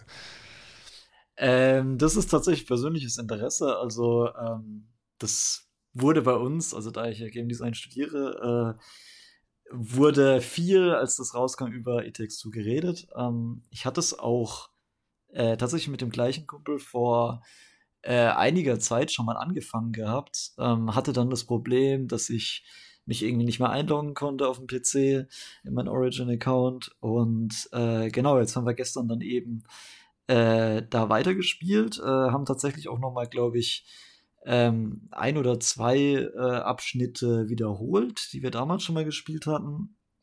Was aber gar kein Problem ist, weil das Spiel einfach so vielfältig und bunt und ideenreich ist, dass das ja einfach nochmal ein Genuss ist, das Ganze nochmal zu spielen. Äh, Gerade dann, wenn man sich vielleicht nicht mehr komplett an alles erinnert. Und da steckt einfach so viel Liebe in diesem Spiel drin, ähm, auch was die ganzen Spielmechaniken äh, und so weiter angeht. Also wir sind beispielsweise gerade, ähm, ohne jetzt irgendwelche Spoiler äh, zu nennen hier, ähm, in so einer Art Spielzeugwelt, äh, wo man eben ganz viele Spielzeuge auch aus seiner eigenen Kindheit wiedererkennt und das eben dann in so einem Spiel zu entdecken und dann halt zu sehen, wie das darin dann funktioniert, das macht einfach wahnsinnig viel Laune. Kann ich nachvollziehen. Ich habe äh, damals das mit, ja, mit Alexander gespielt. Gibt es auch eine schöne Episode Pixel Polygon und Plauderei natürlich dazu, wo wir unsere Spielerfahrung da austauschen. Ich glaube, wir haben das auch relativ zügig so mit einem Blog oder zwei, drei Spielsessions durchgemacht, sehr intensiv gewesen. Wir sind äh, da, haben da einiges erlebt. Das äh, auf jeden Fall einer meiner Lieblingsepisoden tatsächlich, weil das so eine ganz persönliche Sache dann war, weil man tatsächlich, wenn man das zu zweit spielt und so ein paar Abende miteinander verbringt, dann das dann doch irgendwie ähm, einfach eine schöne Angelegenheit war. Und das ist auch, glaube ich, Ja. auch das, genau das Spiel, äh, was, da, was das so erreichen will. Ähm, hat sogar zum, bei uns in den, in den Slack-Kommunikationen sogar der Dr. Hakim als eigenen Emoji geschafft, weil der so gottesmäßig genervt hat. Ähm, aber trotzdem ja irgendwie ein cooler Chara- Charakter. Ähm, also hört da gerne rein oder noch besser, äh, spielt das Spiel gern mal. Es, ähm, meine ist es so auch sogar im Game Pass äh, noch aktuell drin. Das kann sehr gut sein, über EA Play, Ja, genau. glaube Ja, ich. genau. Ähm, Genau. Und was besonders schön auch ist, äh, auch wenn man das irgendwie in einer anderen Form, wenn eine Person das besitzt, Mhm. ich weiß, dass es zumindest auf dem PC so ist. Ich Auch auf Konsolen. nehme mal an, auch auf den anderen Plattformen, äh, dass es Mhm. diesen Freundespass gibt, womit dann eben eine zweite Person dann mitspielen kann, ohne das Spiel selbst zu besitzen. Äh, Finde ich persönlich sehr cool, weil es eben diesen ursprünglichen Koop-Gedanken so, einer hat das Spiel, aber wir können beide zusammen spielen, Ja, genau. äh, weiterträgt und deswegen, ja, spielt It Takes Two.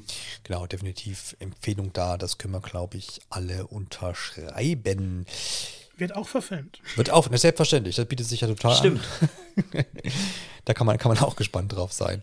Auch dazu dann mehr demnächst, äh, müssen wir uns noch einen neuen Titel einfallen lassen für den Filmpodcast, Videospiel-Film-Podcast.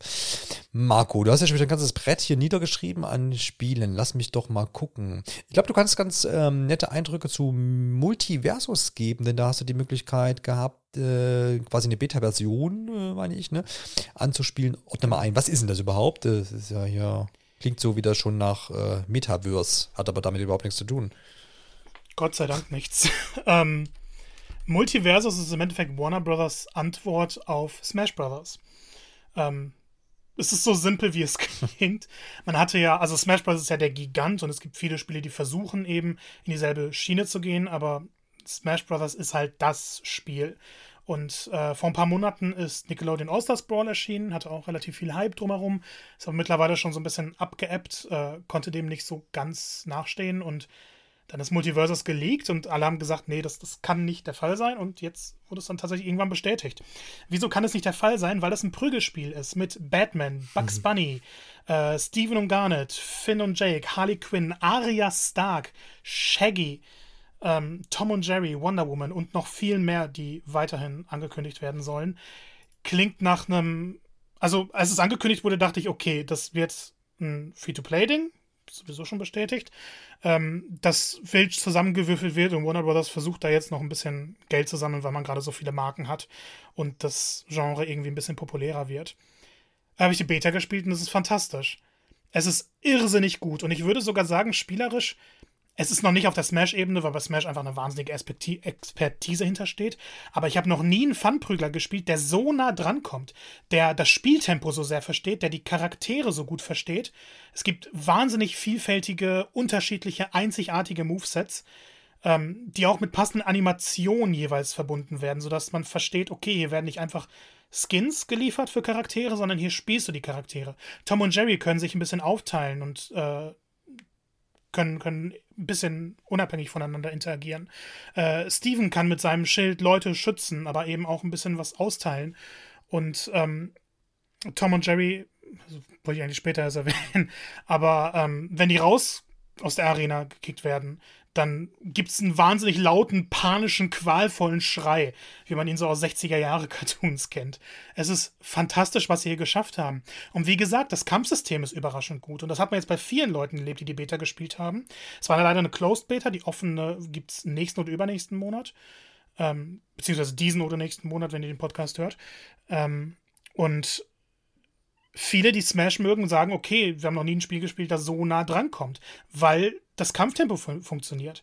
Und vor allem finde ich, dass viele Spiele, die versuchen, Smash zu kopieren, eben daran scheitern, dass sie nicht genug kopieren und dann so ein eigenes Lebenssystem hatten, sei es jetzt eben ähm, Nickelodeon oder auch PlayStation All-Stars Battle, was ja ein Flop war. Ähm, da hat man ja versucht, okay, wir müssen was anderes machen. Und bei Multiverse sagt man sich, nee, wir haben genau einen Schadenswert und der erhöht sich und je höher wird, desto leichter werden die Charaktere und die müssen aus der Arena gekickt werden. Wir haben ja nicht irgendwie Leben als zentralen Modus oder so. Was das Spiel dann doch ein bisschen einzigartig macht, ist, dass es auf Teamplay basiert. Es gibt 1 gegen 1 Kämpfe. Der spaßigste Modus ist aber eben 2 gegen 2. Das heißt, man spielt mit einem Partner zusammen und man muss eben versuchen, gemeinsam ein bisschen zu agieren, um die Gegner aus der Arena zu schleudern. Und dafür gibt es dann eben auch spezielle Moves, die dem Partner äh, was bringen. Zum Beispiel kann man eine, eine, eine, Linie erzeugen zwischen den Charakteren und per Knopfdruck kann man den Partner zu sich ziehen. Wenn er jetzt versucht, jemanden von der Kante zu prügeln und dann in der Luft ist und selber runterfallen würde, kann man ihn dadurch retten. Und es gibt wahnsinnig viele Kombinationen. Es ist ein wahnsinnig interessantes Gameplay. Ähm, die Motivation kommt hier auch durch den Season Pass, was aber, finde ich, dadurch, dass es direkt Free-to-Play ist, verständlich ist und mal schauen, wie es dann später monetarisiert wird. Ähm, vor allem, wie man die Charaktere freischalten wird. In der Beta hatte man jetzt eine kleine Auswahl und musste dann fünf Charaktere sich erspielen, was schnell ging, was aber, denke ich mal, im fertigen Spiel anders sein wird. Ähm, aber wenn sie jetzt von der Alpha ausgehen und dann noch so ein paar Macken, so ein paar Bugs beheben oder vielleicht das Character Balancing ein bisschen äh, fairer gestalten, weil da gab es jetzt schon Charaktere, die klar stärker waren, dann sehe ich ehrlich gesagt den stärksten Smash-Konkurrenten aller Zeiten hier vorstellen. Und das habe ich nicht erwartet. Ich habe mich über dieses Spiel monatelang lustig gemacht. Spiele es auf einmal und habe so, so einen Wow-Moment. Ich kann gar nicht glauben, wie gut es ist. Und man war wirklich traurig, als die Beta vorbei war. Also ich hätte gerne noch weitergespielt. Das klingt ja auf jeden Fall sehr, sehr äh, vielversprechend. Und mir ging es da ein bisschen so oh, ja. ähnlich wie dir, ne? weil man das, ich glaube, der, Fehler war eben, dass dieses ähm, Cartoon Network, nee, was war es vorher? Nickelodeon, Entschuldigung, ähm, genau, dass das da vorher war und das halt ist, ja, jetzt nicht groß, riesige Begeisterung äh, dann hervorgerufen hat, weil es dann eben doch nicht ganz so fein umgesetzt war. Und ich habe es auch vielerorts da gehört, dass jetzt das Multiversus ähm, ja doch einen Klang findet. Ist wirklich eine Überraschung und äh, bin gespannt, wie es dann da weitergeht. Wie ist denn da der zeitliche Plan? Wann ist, äh, ist das für dieses Jahr schon noch? Ne? Ja. Ich glaube, es soll dieses Jahr noch erscheinen, aber es gibt noch kein konkretes Datum. Und ich denke mal, das wird so am Ende der Beta angekündigt. Äh, was ein bisschen schade ist, interessant aber auch, es ist noch keine Switch-Version bestätigt. Mhm. Vielleicht kommt sie irgendwann. Ansonsten wäre halt schön, wenn es, weil es soll auch Cross-Progression, Cross-Play, alles haben, was man sich wünschen kann. Und dadurch, dass es kostenlos wird, sollte es sowieso sich jeder mal anschauen, wenn es rauskommt. Ja, genau. Das, äh, ähm, das ist natürlich ein Ding, was man auf jeden Fall mal ausprobieren kann. Um, wiefern da dann quasi die Free-to-Play-Mechanismen greifen, hast du wahrscheinlich jetzt einfach noch keinen Einblick, ne? Das wird wahrscheinlich dann auch erst. Nee, das wird alles kommen. Also uns wurde auch bei der Beta gesagt, das ist alles extra für die Beta hier gerade designt. Mhm. Und im fertigen Spiel wird das ein komplett andere ja, ja, Aufmachung. Komplett anders funktionieren. Ja, okay. Ah. Wie viel Interesse hast du daran jetzt, äh, Freddy? Ist das was, wo du sagst, ist eh dein Genre? Könntest du dir vorstellen? Magst du die Charaktere oder? Sehr, sehr. Also äh, gerade mit meinen Brüdern bin ich äh, auch großer äh, Smash Brothers Fan.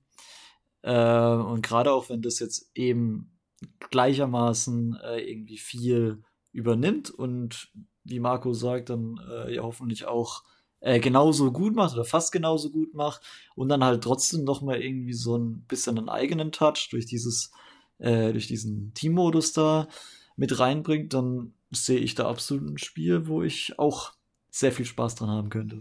Ja, das klingt doch gut. Dann äh, vielleicht da auch in Zukunft, wenn man, wenn es dann mal so weit ist und erschienen ist, dann kann man vielleicht auch da nochmal drauf zurückkommen, was da so los ist. Ähm, dann äh, kurz zu meinen Spielen, oder zumindest picke ich mir mal zunächst erstmal eins rein. Ich habe in der letzten Episode schon gesagt, dass ich Guardians of the Galaxy ähm, angefangen habe und bin jetzt da mittlerweile auch fertig und kann da zumindest meine Eindrücke mal noch äh, vollenden. Ich habe ja damals schon gesagt, dass ich ganz angetan war von dem ganzen Ding. Ähm, ist ja damals leider so ein bisschen untergegangen, zumindest verkaufszahlentechnisch nicht zufriedenstellend für Square Enix ausgegangen.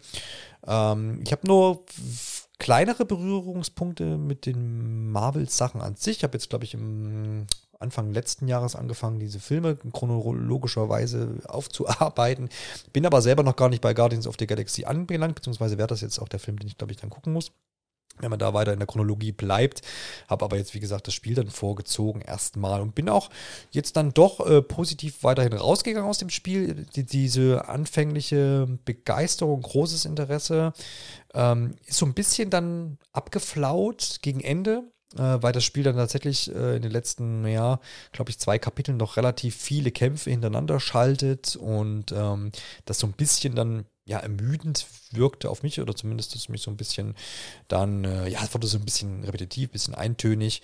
Aber so die Gesamterfahrung, die man mit dem Spiel äh, machen konnte, was ja, glaube ich, so ja, 10, 11, 12 Stunden, je nachdem, wie man spielt, ja, an Spielumfang hat, ähm, durch, durchweg positiv so, ähm, äh, denke ich, äh, so als Spielerfahrung auf jeden Fall hat mir das Spaß gemacht.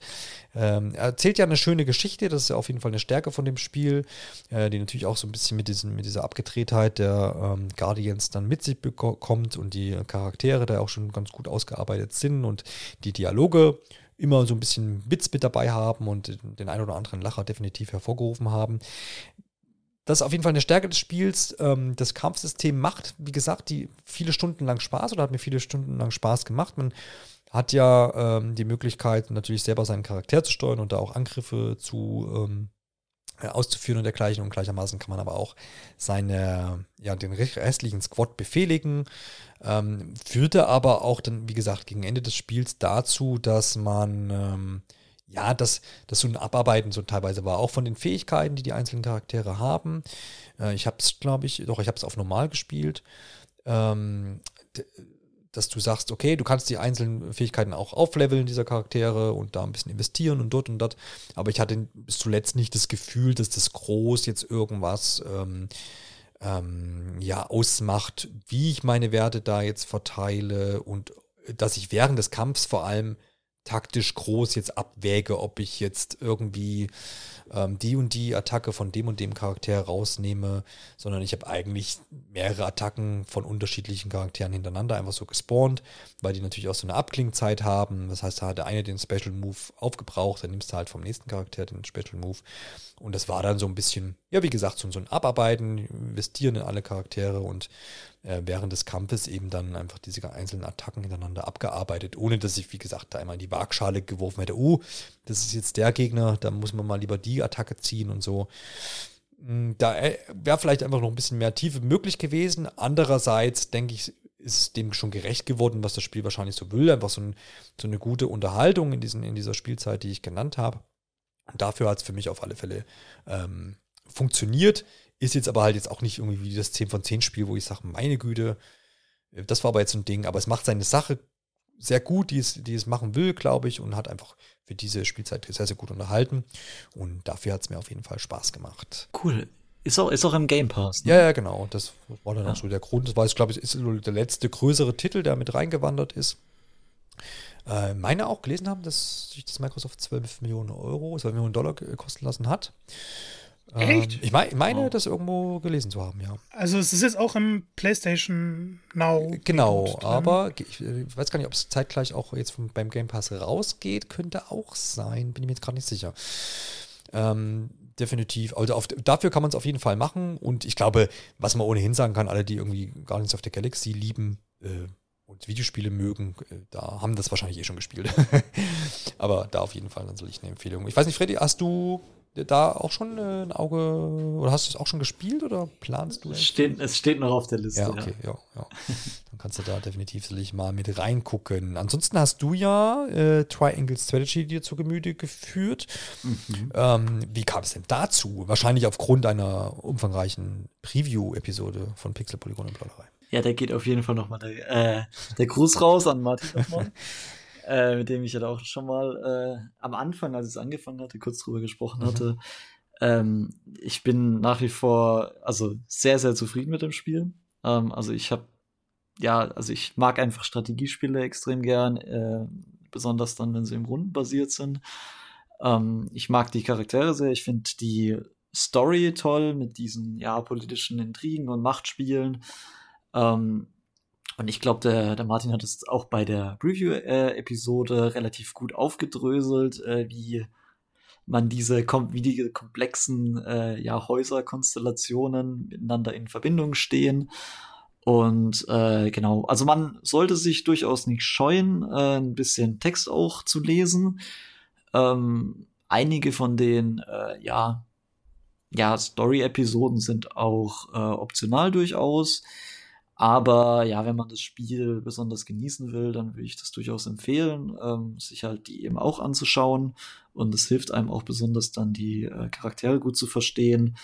Und ja, ich bin komplett gespannt. Ich äh, habe noch, glaube ich, jetzt zwei oder drei Kapitel vor mir, äh, auf welches Ende ich dann am Ende stoße. Also es gibt da mehrere Enden, ähm, weil es eben auch verschiedene äh, Entscheidungen gibt, die man im Laufe des Spiels treffen ähm, darf. Und äh, ja, bin mal ganz gespannt, äh, ob ich dann damit zufrieden bin oder denkst du, ah, vielleicht muss ich doch noch mal von vorn starten. Ja, ist das was, was du machst? Also, also das ist immer so, wo ich mir sage, boah, so ist ja dann doch Zeit, die man da investiert, ähm, dass du sagst, okay, ja, jetzt hast du das Ende erlebt und jetzt willst du aber noch mal irgendwie eine andere Perspektive sehen. Ist das was, was du machst? Macht der Frederik so Sachen, ja? Mit ein bisschen zeitlichem Abstand vielleicht. Ja. Also ich weiß, dass es äh, mir bei äh, Fire Emblem äh, Three Houses tatsächlich so ging, dass ich eine Entscheidung da ein bisschen bereut hatte. Oder zumindest in dem Moment ein bisschen bereut hatte. Ähm, und dann, ja, da hatte ich mir eigentlich auch vorgenommen, dass ich ähm, dann nochmal die gleiche Route äh, gehe, aber halt da anders entscheide dann. Ähm, hab's bis heute nicht gemacht, weil dann eben doch einfach so viele andere gute Spiele auch rauskommen. Ähm, aber ja, man soll nie, nie sagen, ne? Ja, absolut. Das, das, das trifft eh generell zu. ja, das stimmt. Auch da, äh, wie gesagt, äh, dann gerne auch nochmal der Hinweis, wer noch ein bisschen was lesen möchte, zum Beispiel zu Triangle Strategy, da hat äh, der gute Martin oft schon erwähnt, heute in der Episode den Test zu verfasst auf nintendo-online.de. Gerne auch da rein reinlesen. Das dürft ihr tun.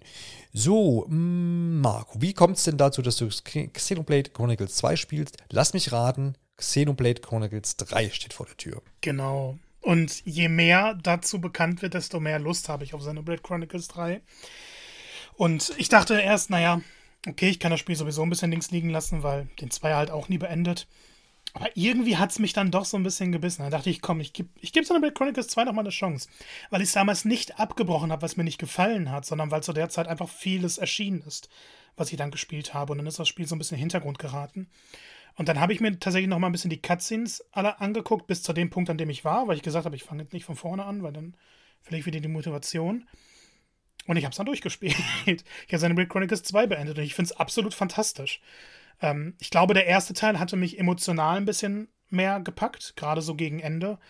Aber Xenoblade Chronicles 2 ist, ist der Wahnsinn. Also was die Vielfalt der Welt angeht, die großen Orte, wofür die Reihe ja mittlerweile berühmt ist.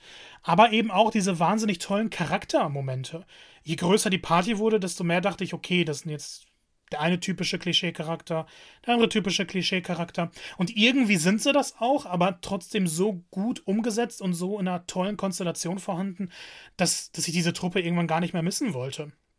Und ich habe mich immer mehr in die Systeme reingefunden. Das Kampfsystem hat irgendwann Klick gemacht. Ich glaube, das war damals so das größte Problem, dass ich mir das Kampfsystem von Chronicles 1 gewünscht habe und das ist es halt nicht. Ähm, aber sobald man sich hier einarbeitet, macht es genauso viel Spaß. Und ich habe es mir auch ein bisschen leichter gemacht anfangs. Durch den Season Pass kann man ja den Schwierigkeitsgrad nicht nur auf leicht stellen, sondern auch immer individuell anpassen. Und das habe ich dann für die ersten paar Stunden, um wieder reinzukommen, auch aktiv genutzt. Und so kann man das Spiel eigentlich wunderbar durchspielen, wenn man die Story genießen möchte, wenn man die Welt erkunden möchte. Und ich habe mich dann darin total verloren. Derzeit auch nichts anderes mehr gespielt und irgendwann war dann auf einmal das Finale da. Und ähm, ich, ich halte das Spiel für eines der interessantesten Rollenspiele auf jeden Fall. Ich will nicht sagen beste, weil das ist so ein großes Feld. Aber es hat ähm, mit den stärksten Eindruck hinterlassen. Und ich mag, wie Xenoblade Chronicles 1 und 2 so zusammenspielen. Und bin jetzt extrem gehypt auf 3. Ich, ich will unbedingt wissen, wie, da was miteinander verbunden wird und ob die neuen Charaktere noch, noch genauso gut funktionieren wie eben in 1 und 2. Ich hatte mal zwei Torner hinten dran gehangen. Das ist ja die Erweiterung, die dann im Endeffekt so ein eigenes Spin-off-Spiel wurde. Ähm, spielt vor Xenoblade Chronicles 2, erklärt die Vorgeschichte. Und irgendwie mochte ich da die Charaktere sogar noch lieber und fand die Geschichte noch interessanter, obwohl ich Prequels nicht mag. Irgendwie, ich, ich mag es nicht zu wissen, worauf eine Geschichte hinausläuft. Und hier hat es durch die Charaktermomente wahnsinnig gut funktioniert. Das einzige Problem mit Torna, weshalb ich es auch noch nicht beendet habe, es gibt äh, zwei Punkte in der Story, in der gesagt wird, ja, du musst jetzt Nebenquests gemacht haben, so und so viele und Verbundenschaften mit NPCs irgendwie äh, gemacht haben, damit du weiterspielen kannst. Und ich finde es billig, ich finde es nervig, gerade weil ich kein Mensch bin, der viele Nebenquests in Rollenspielen spielt. Ähm, hier werde ich zu gezwungen, aber das Gameplay, die Welt, die Charaktere sind so stark, dass ich mich sogar da durchbeißen möchte, selbst wenn das der Content ist, der mich weniger interessiert. Also Animal Chronicles 2, ich verstehe endlich, wieso es so gehypt wird. Ich hype es genauso. Schon am 29. Juli ist ja dann schon soweit mit Xenoblade Chronicles 3, ne? Das, genau. wurde, wurde das vorgezogen oder war das einfach nur überraschend, dass es schon kommt? Also, Nee, das wurde ja, ne? vorgezogen. Ne? Genau. Das war für September angekündigt und dann auf einmal äh, Nintendo Wii rausgehauen. Nö, es kommt doch früher. Ja, schon fertig. Äh, oder wir enthalten Mal euch. ganz andersrum als sonst. Ja, ja. genau. Ja. Genau, entweder haben sie gesagt, ja, ist schon fertig oder liegt hier noch rum äh, oder wir enthalten euch Inhalte vor und bringen es jetzt schon raus und der Rest kommt später. schauen wir mal, wie rum es dann ist. Aber ich glaube, wir, wir, wir sind mal positiv gestimmt und nehmen an, dass das einfach jetzt äh, ne, einfach eine Umverteilung im Release-Kalender war. Ich, wie sieht es aus? Ich glaube, Splatoon ist dann für den Herbst angekündigt, ne? Meine ich. Ähm, und dann ich hab's gar nicht im Kopf genau, wann das rauskommt. Kommt da irgendwie noch Pokémon und so? Ist, Wetten wir, Splatoon ja. wird im kommenden Monat kriegt ein Release-Datum? ja, kann schon sein. Gut möglich, das ist gut möglich, der Orakel, Orakel. Ja, genau. Nee, aber nachdem äh, Breath of the Wild, der Nachfolger zu Breath of the Wild, ähm, ja, auf jeden Fall definitiv erst 23 kommt, ähm, oh, 9. September ist. Ja, genau, mir war es irgendwie schon so. Deswegen, also deswegen, mich wundert es eigentlich so ein bisschen, dass sie den jetzt Xenoblade nicht gelassen haben im, als, als, als Weihnachts-, Herbsttitel, was auch immer. Aber gut, es hat eben auch nicht die Größe eines Zeldas, ne, dass man sagt, hm. aber gut. Es kommt dann noch Advance Wars. Vermutlich. Aber das hat noch kein Datum wieder bekommen, oder? Das ist doch nur so. Noch kein Datum. Genau, das ist, glaube ich, mit, mit runter zu Metroid 4, ge, Prime 4 gerutscht. Ja, auf dieser, auf dieser schönen Tabelle, die dann immer zum Investoren-Meeting herausgehauen wird. Ja, mal sehen, mal sehen, was man damit macht. Aber okay, das ist ein anderes Thema. Äh, Nintendo wird uns mit Spielen versorgen. Wann? Schauen wir dann einfach. Ähm, das ist, darf man sich auch nicht beschweren. Da kommt ja genug auf den Markt. So, ich tippe mir mal noch, äh, ziehe mir mal noch äh, mindestens mal ein Spiel noch hier raus. Freddy, sein Stapel ist schon abgearbeitet. Der war wieder sehr intensiv, genau. intensiv gespielt und nicht hier auf, auf zwölf Titeln herumgesprungen. Nein, genau. Nachdem ich jetzt Guardians of the Galaxy beendet habe, habe ich mich so umgeguckt. Ähm, ne, äh, wie John, John Travolta, haben die Hände hochgerissen, hab, hm, was mache ich jetzt? Ähm, und äh, habe dann gesagt, ich brauche noch irgendwie ein Storyspiel oder irgendwas, keine Ahnung, und habe dann mal die, die Outer Worlds angefangen. Ist er, hat ja schon ein bisschen was auf dem Buckel, ein bisschen älter. Obsidians, ähm, ja, Weltraum-Rollenspiel, wenn man so möchte. Und wer, wer treuer Zuhörer ist, der weiß, dass Johannes jetzt nicht gerade der riesige Rollenspiel-Fanatiker ist, aber es ist ja eigentlich eine Sache, die eigentlich interessant ist und ich äh, muss mich da immer mal wieder rantrauen und äh, rantasten. Habe ich jetzt eben damit versucht. Ging auch so ein bisschen einher, damit, dass ja Starfield verschoben wurde auf nächstes Jahr. Nicht mehr am 11.11., .11., was ja Marco schon wusste. Ähm, und da ist natürlich die Outer Worlds ja eigentlich relativ nah dran. So, hey, es ist ein Rollenspiel, es ist im Weltraum, es ist halt natürlich nicht so riesig groß, wie wahrscheinlich Starfield werden wird. Aber mich, mich hat dann eben das angelächelt, so ein bisschen das Setting. Und dann natürlich auch, dass es, äh, wie gesagt, gar nicht so riesig aufgebläht ist und ja auch ein bisschen linearer zugeht. Ja, was soll ich sagen? Ich habe jetzt, ähm, ich glaube, so knapp zwei Stunden darin zugebracht und bin eigentlich dann ganz angetan. Es hat ja auch so eine gewisse Portion Witz. Es hat äh, ziemlich interessante Charaktere, wie ich finde. So ein bisschen abgedreht. Ähm, ich muss noch so ein bisschen gucken, in welche Richtung das jetzt storytechnisch so geht, wo es mich dann hinführt. Aber so vom Grundprinzip unterhält mich erstmal ganz gut. Ähm, ist natürlich so, was ich dann immer so merke, ich glaube, das ist aber auch dann kann, da, darf ich da auch nicht erwarten. Das ist jetzt nicht irgendwie so diese High-End-Produktion, wo alles irgendwie ähm, aus einem Guss ist und äh, hat so ein bisschen ähm, seine Ecken und Kanten tatsächlich auch. Äh, ist jetzt auch nicht grafisch irgendwie. Also, es hat schöne Phasen so, so schöne Stimmungen und so, aber es ist halt jetzt auch kein Top-Notch-Grafikbrett irgendwie so, aber das ist, ist okay, so, aber so dieses, dieses Positive der, der, der witzigen Dialoge und auch des Gameplays, was mir doch ähm, gehörig Spaß macht, das ist so für die ersten Stunden, äh, bin ich da weiterhin mit Interesse dabei. Man muss halt jetzt gucken, wie tiefgehend sind diese ganzen Mechaniken, die mich ja dann doch manchmal auch abschrecken, weil ich dann sage, äh, Hilfe. Ähm, und und wie, wie, wie weit wird das getrieben? Ähm, mal gucken, wie weit es mich dann noch begeistern wird. Marco, du hast ja, glaube ich, auch gespielt seinerzeit ähm, zur Release. Ähm, kurze Prognose, werde ich dranbleiben oder verliert es mich? ja, ich glaube schon, du wirst dranbleiben. Das Spiel hat einige sehr interessante Momente. Ja, okay, ja, dann, dann, muss ich, dann muss ich ja jetzt. Ne? Nee, nee, wirklich, also habe ich auch vor, weil uh, habe ich mir jetzt eben so ausgesucht.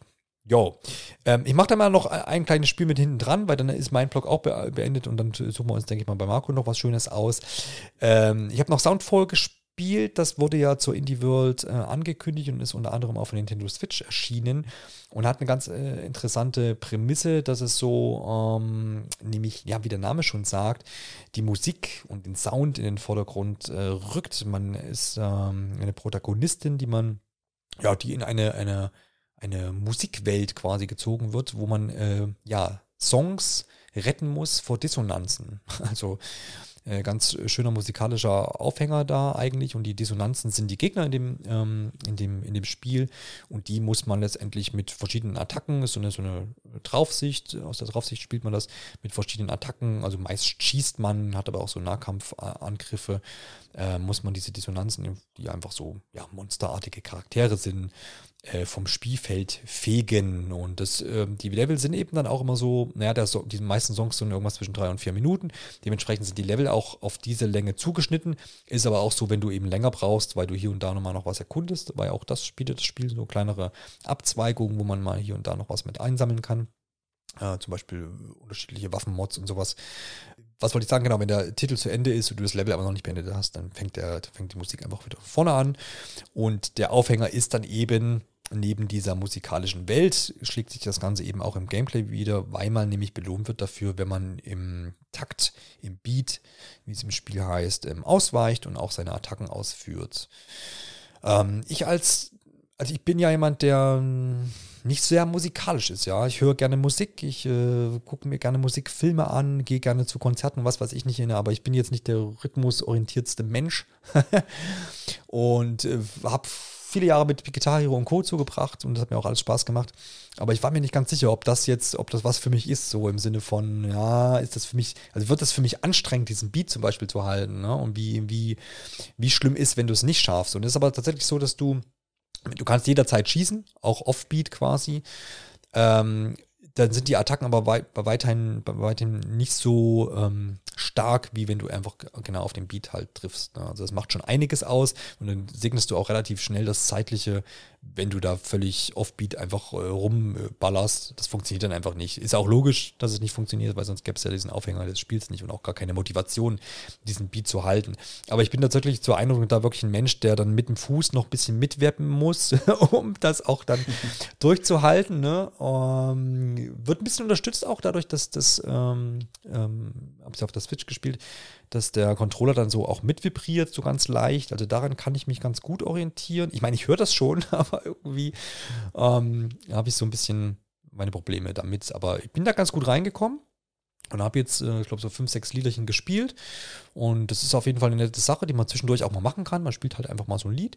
Musikalisch ist das auch ähm, ganz nett, würde ich sagen. Es soll sich im Genre noch ein bisschen äh, variieren. Ich habe jetzt relativ viel elektrolastig, ein ähm, bisschen auch ähm, mal gechilltere Sachen mit dabei, aber immer irgendwie interessant, dass ich jetzt nicht sagen muss, schreckliches Lied, schnell irgendwie durchkommen und dann weg.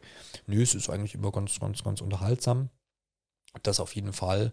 Und mal sehen, was das noch weiter wird da mit meinem Rhythmus. Man kann übrigens, und da, da, da habe ich auch dann viel mit rumgespielt, man kann die Latenz vom Video und auch vom Sound an abstimmen. Ich habe das zum Beispiel ja auch hier über, eine, über so eine kleine Soundbar laufen, mein, mein das System hier.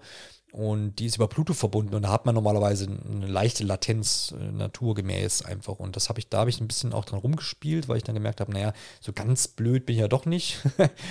und es hat dann auch was gebracht, dass, also das Spiel bringt das dann mit sich, dass man da so ein bisschen das anpassen kann. Auf jeden Fall wichtig, genau, dass das auch mit dabei ist irgendwie, weil, ne, sonst ist man da und denkt so, hä, ich bin doch eigentlich im Beat, aber dann doch nicht.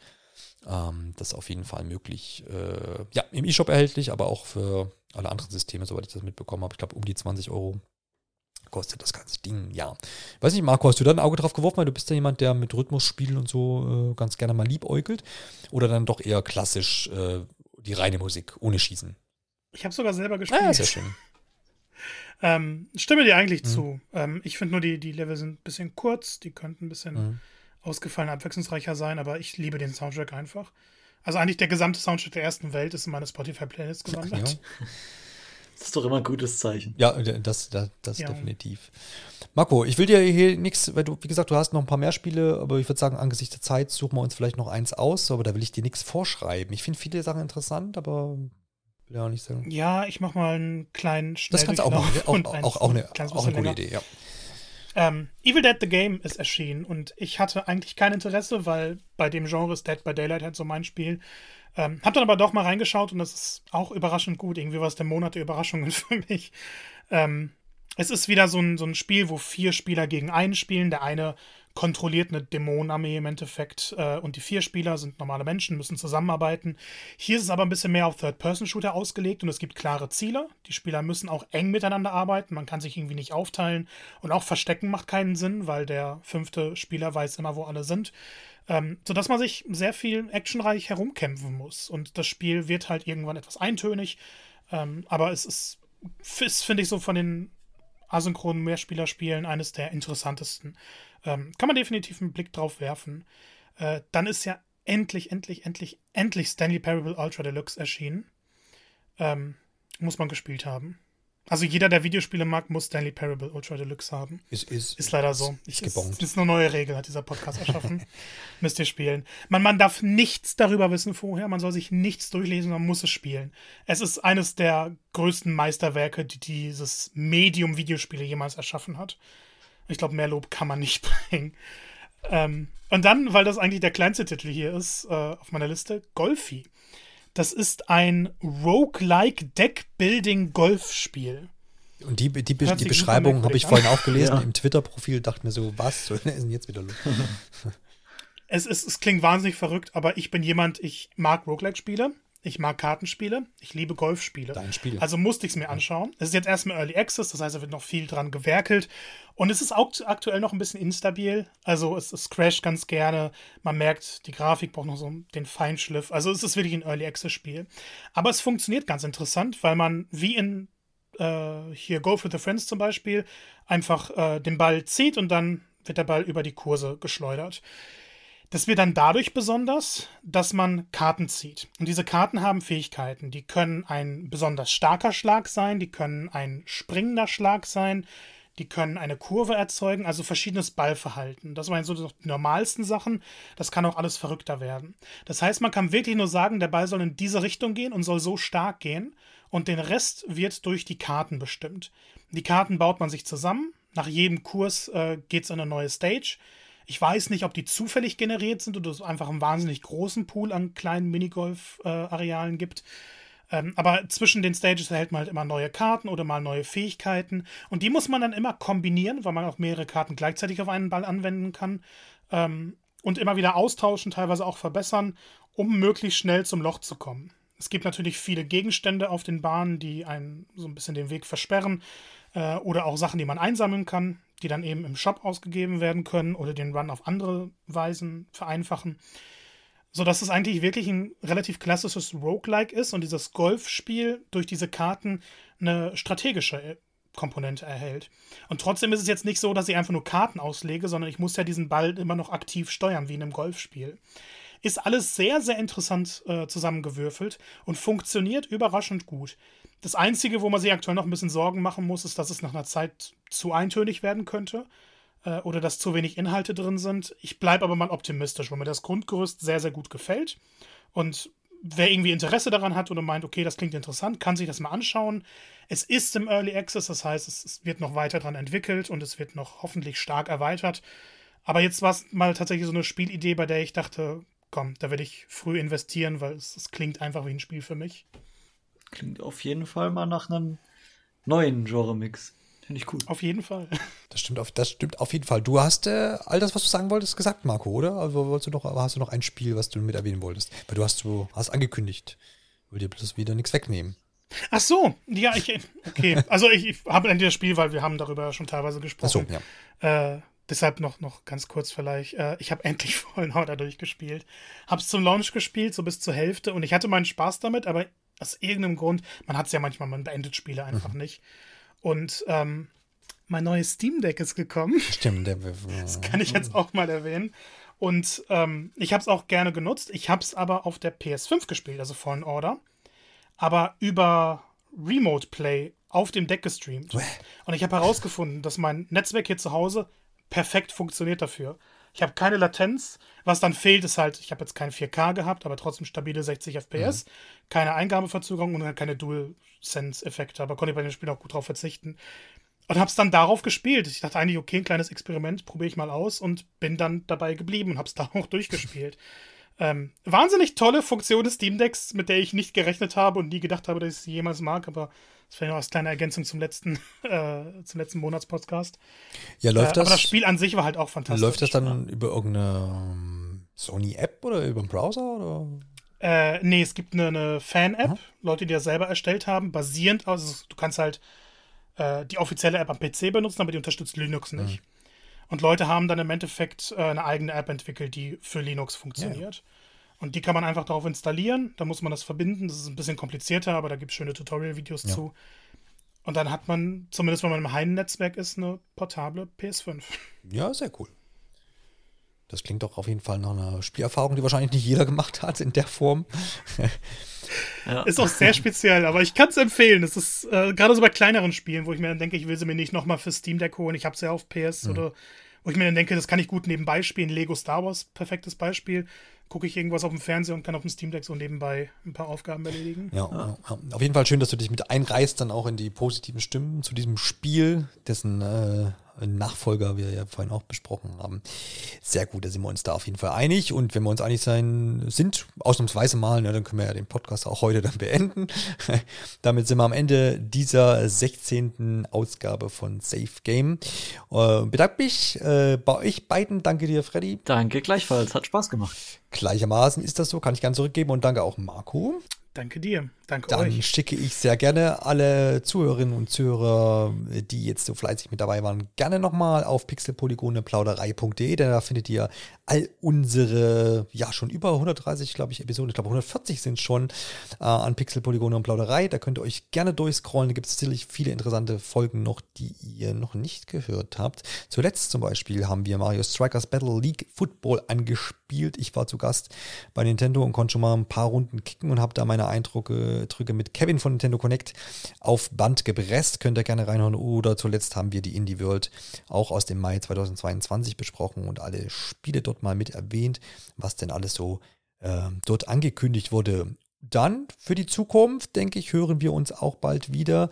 Wie gesagt, wir freuen uns auch immer über Kommentare, die ihr da auch direkt über pixelpolygoneplauderei.de ablassen könnt oder auch auf Instagram und Twitter. Schaut gerne mal vorbei. Wir freuen uns auf jeden Fall und freuen uns auch auf die zukünftigen Episoden, die dann da im Juni mit Sicherheit folgen werden. Denn Großes, ja, äh, ist am Horizont, zumindest sagt das Jeff Keefley. Und dem vertrauen wir doch alle. In diesem Sinne, Macht's gut und bis bald. Ciao, ciao. Happy Pride. Bis dann. Ciao.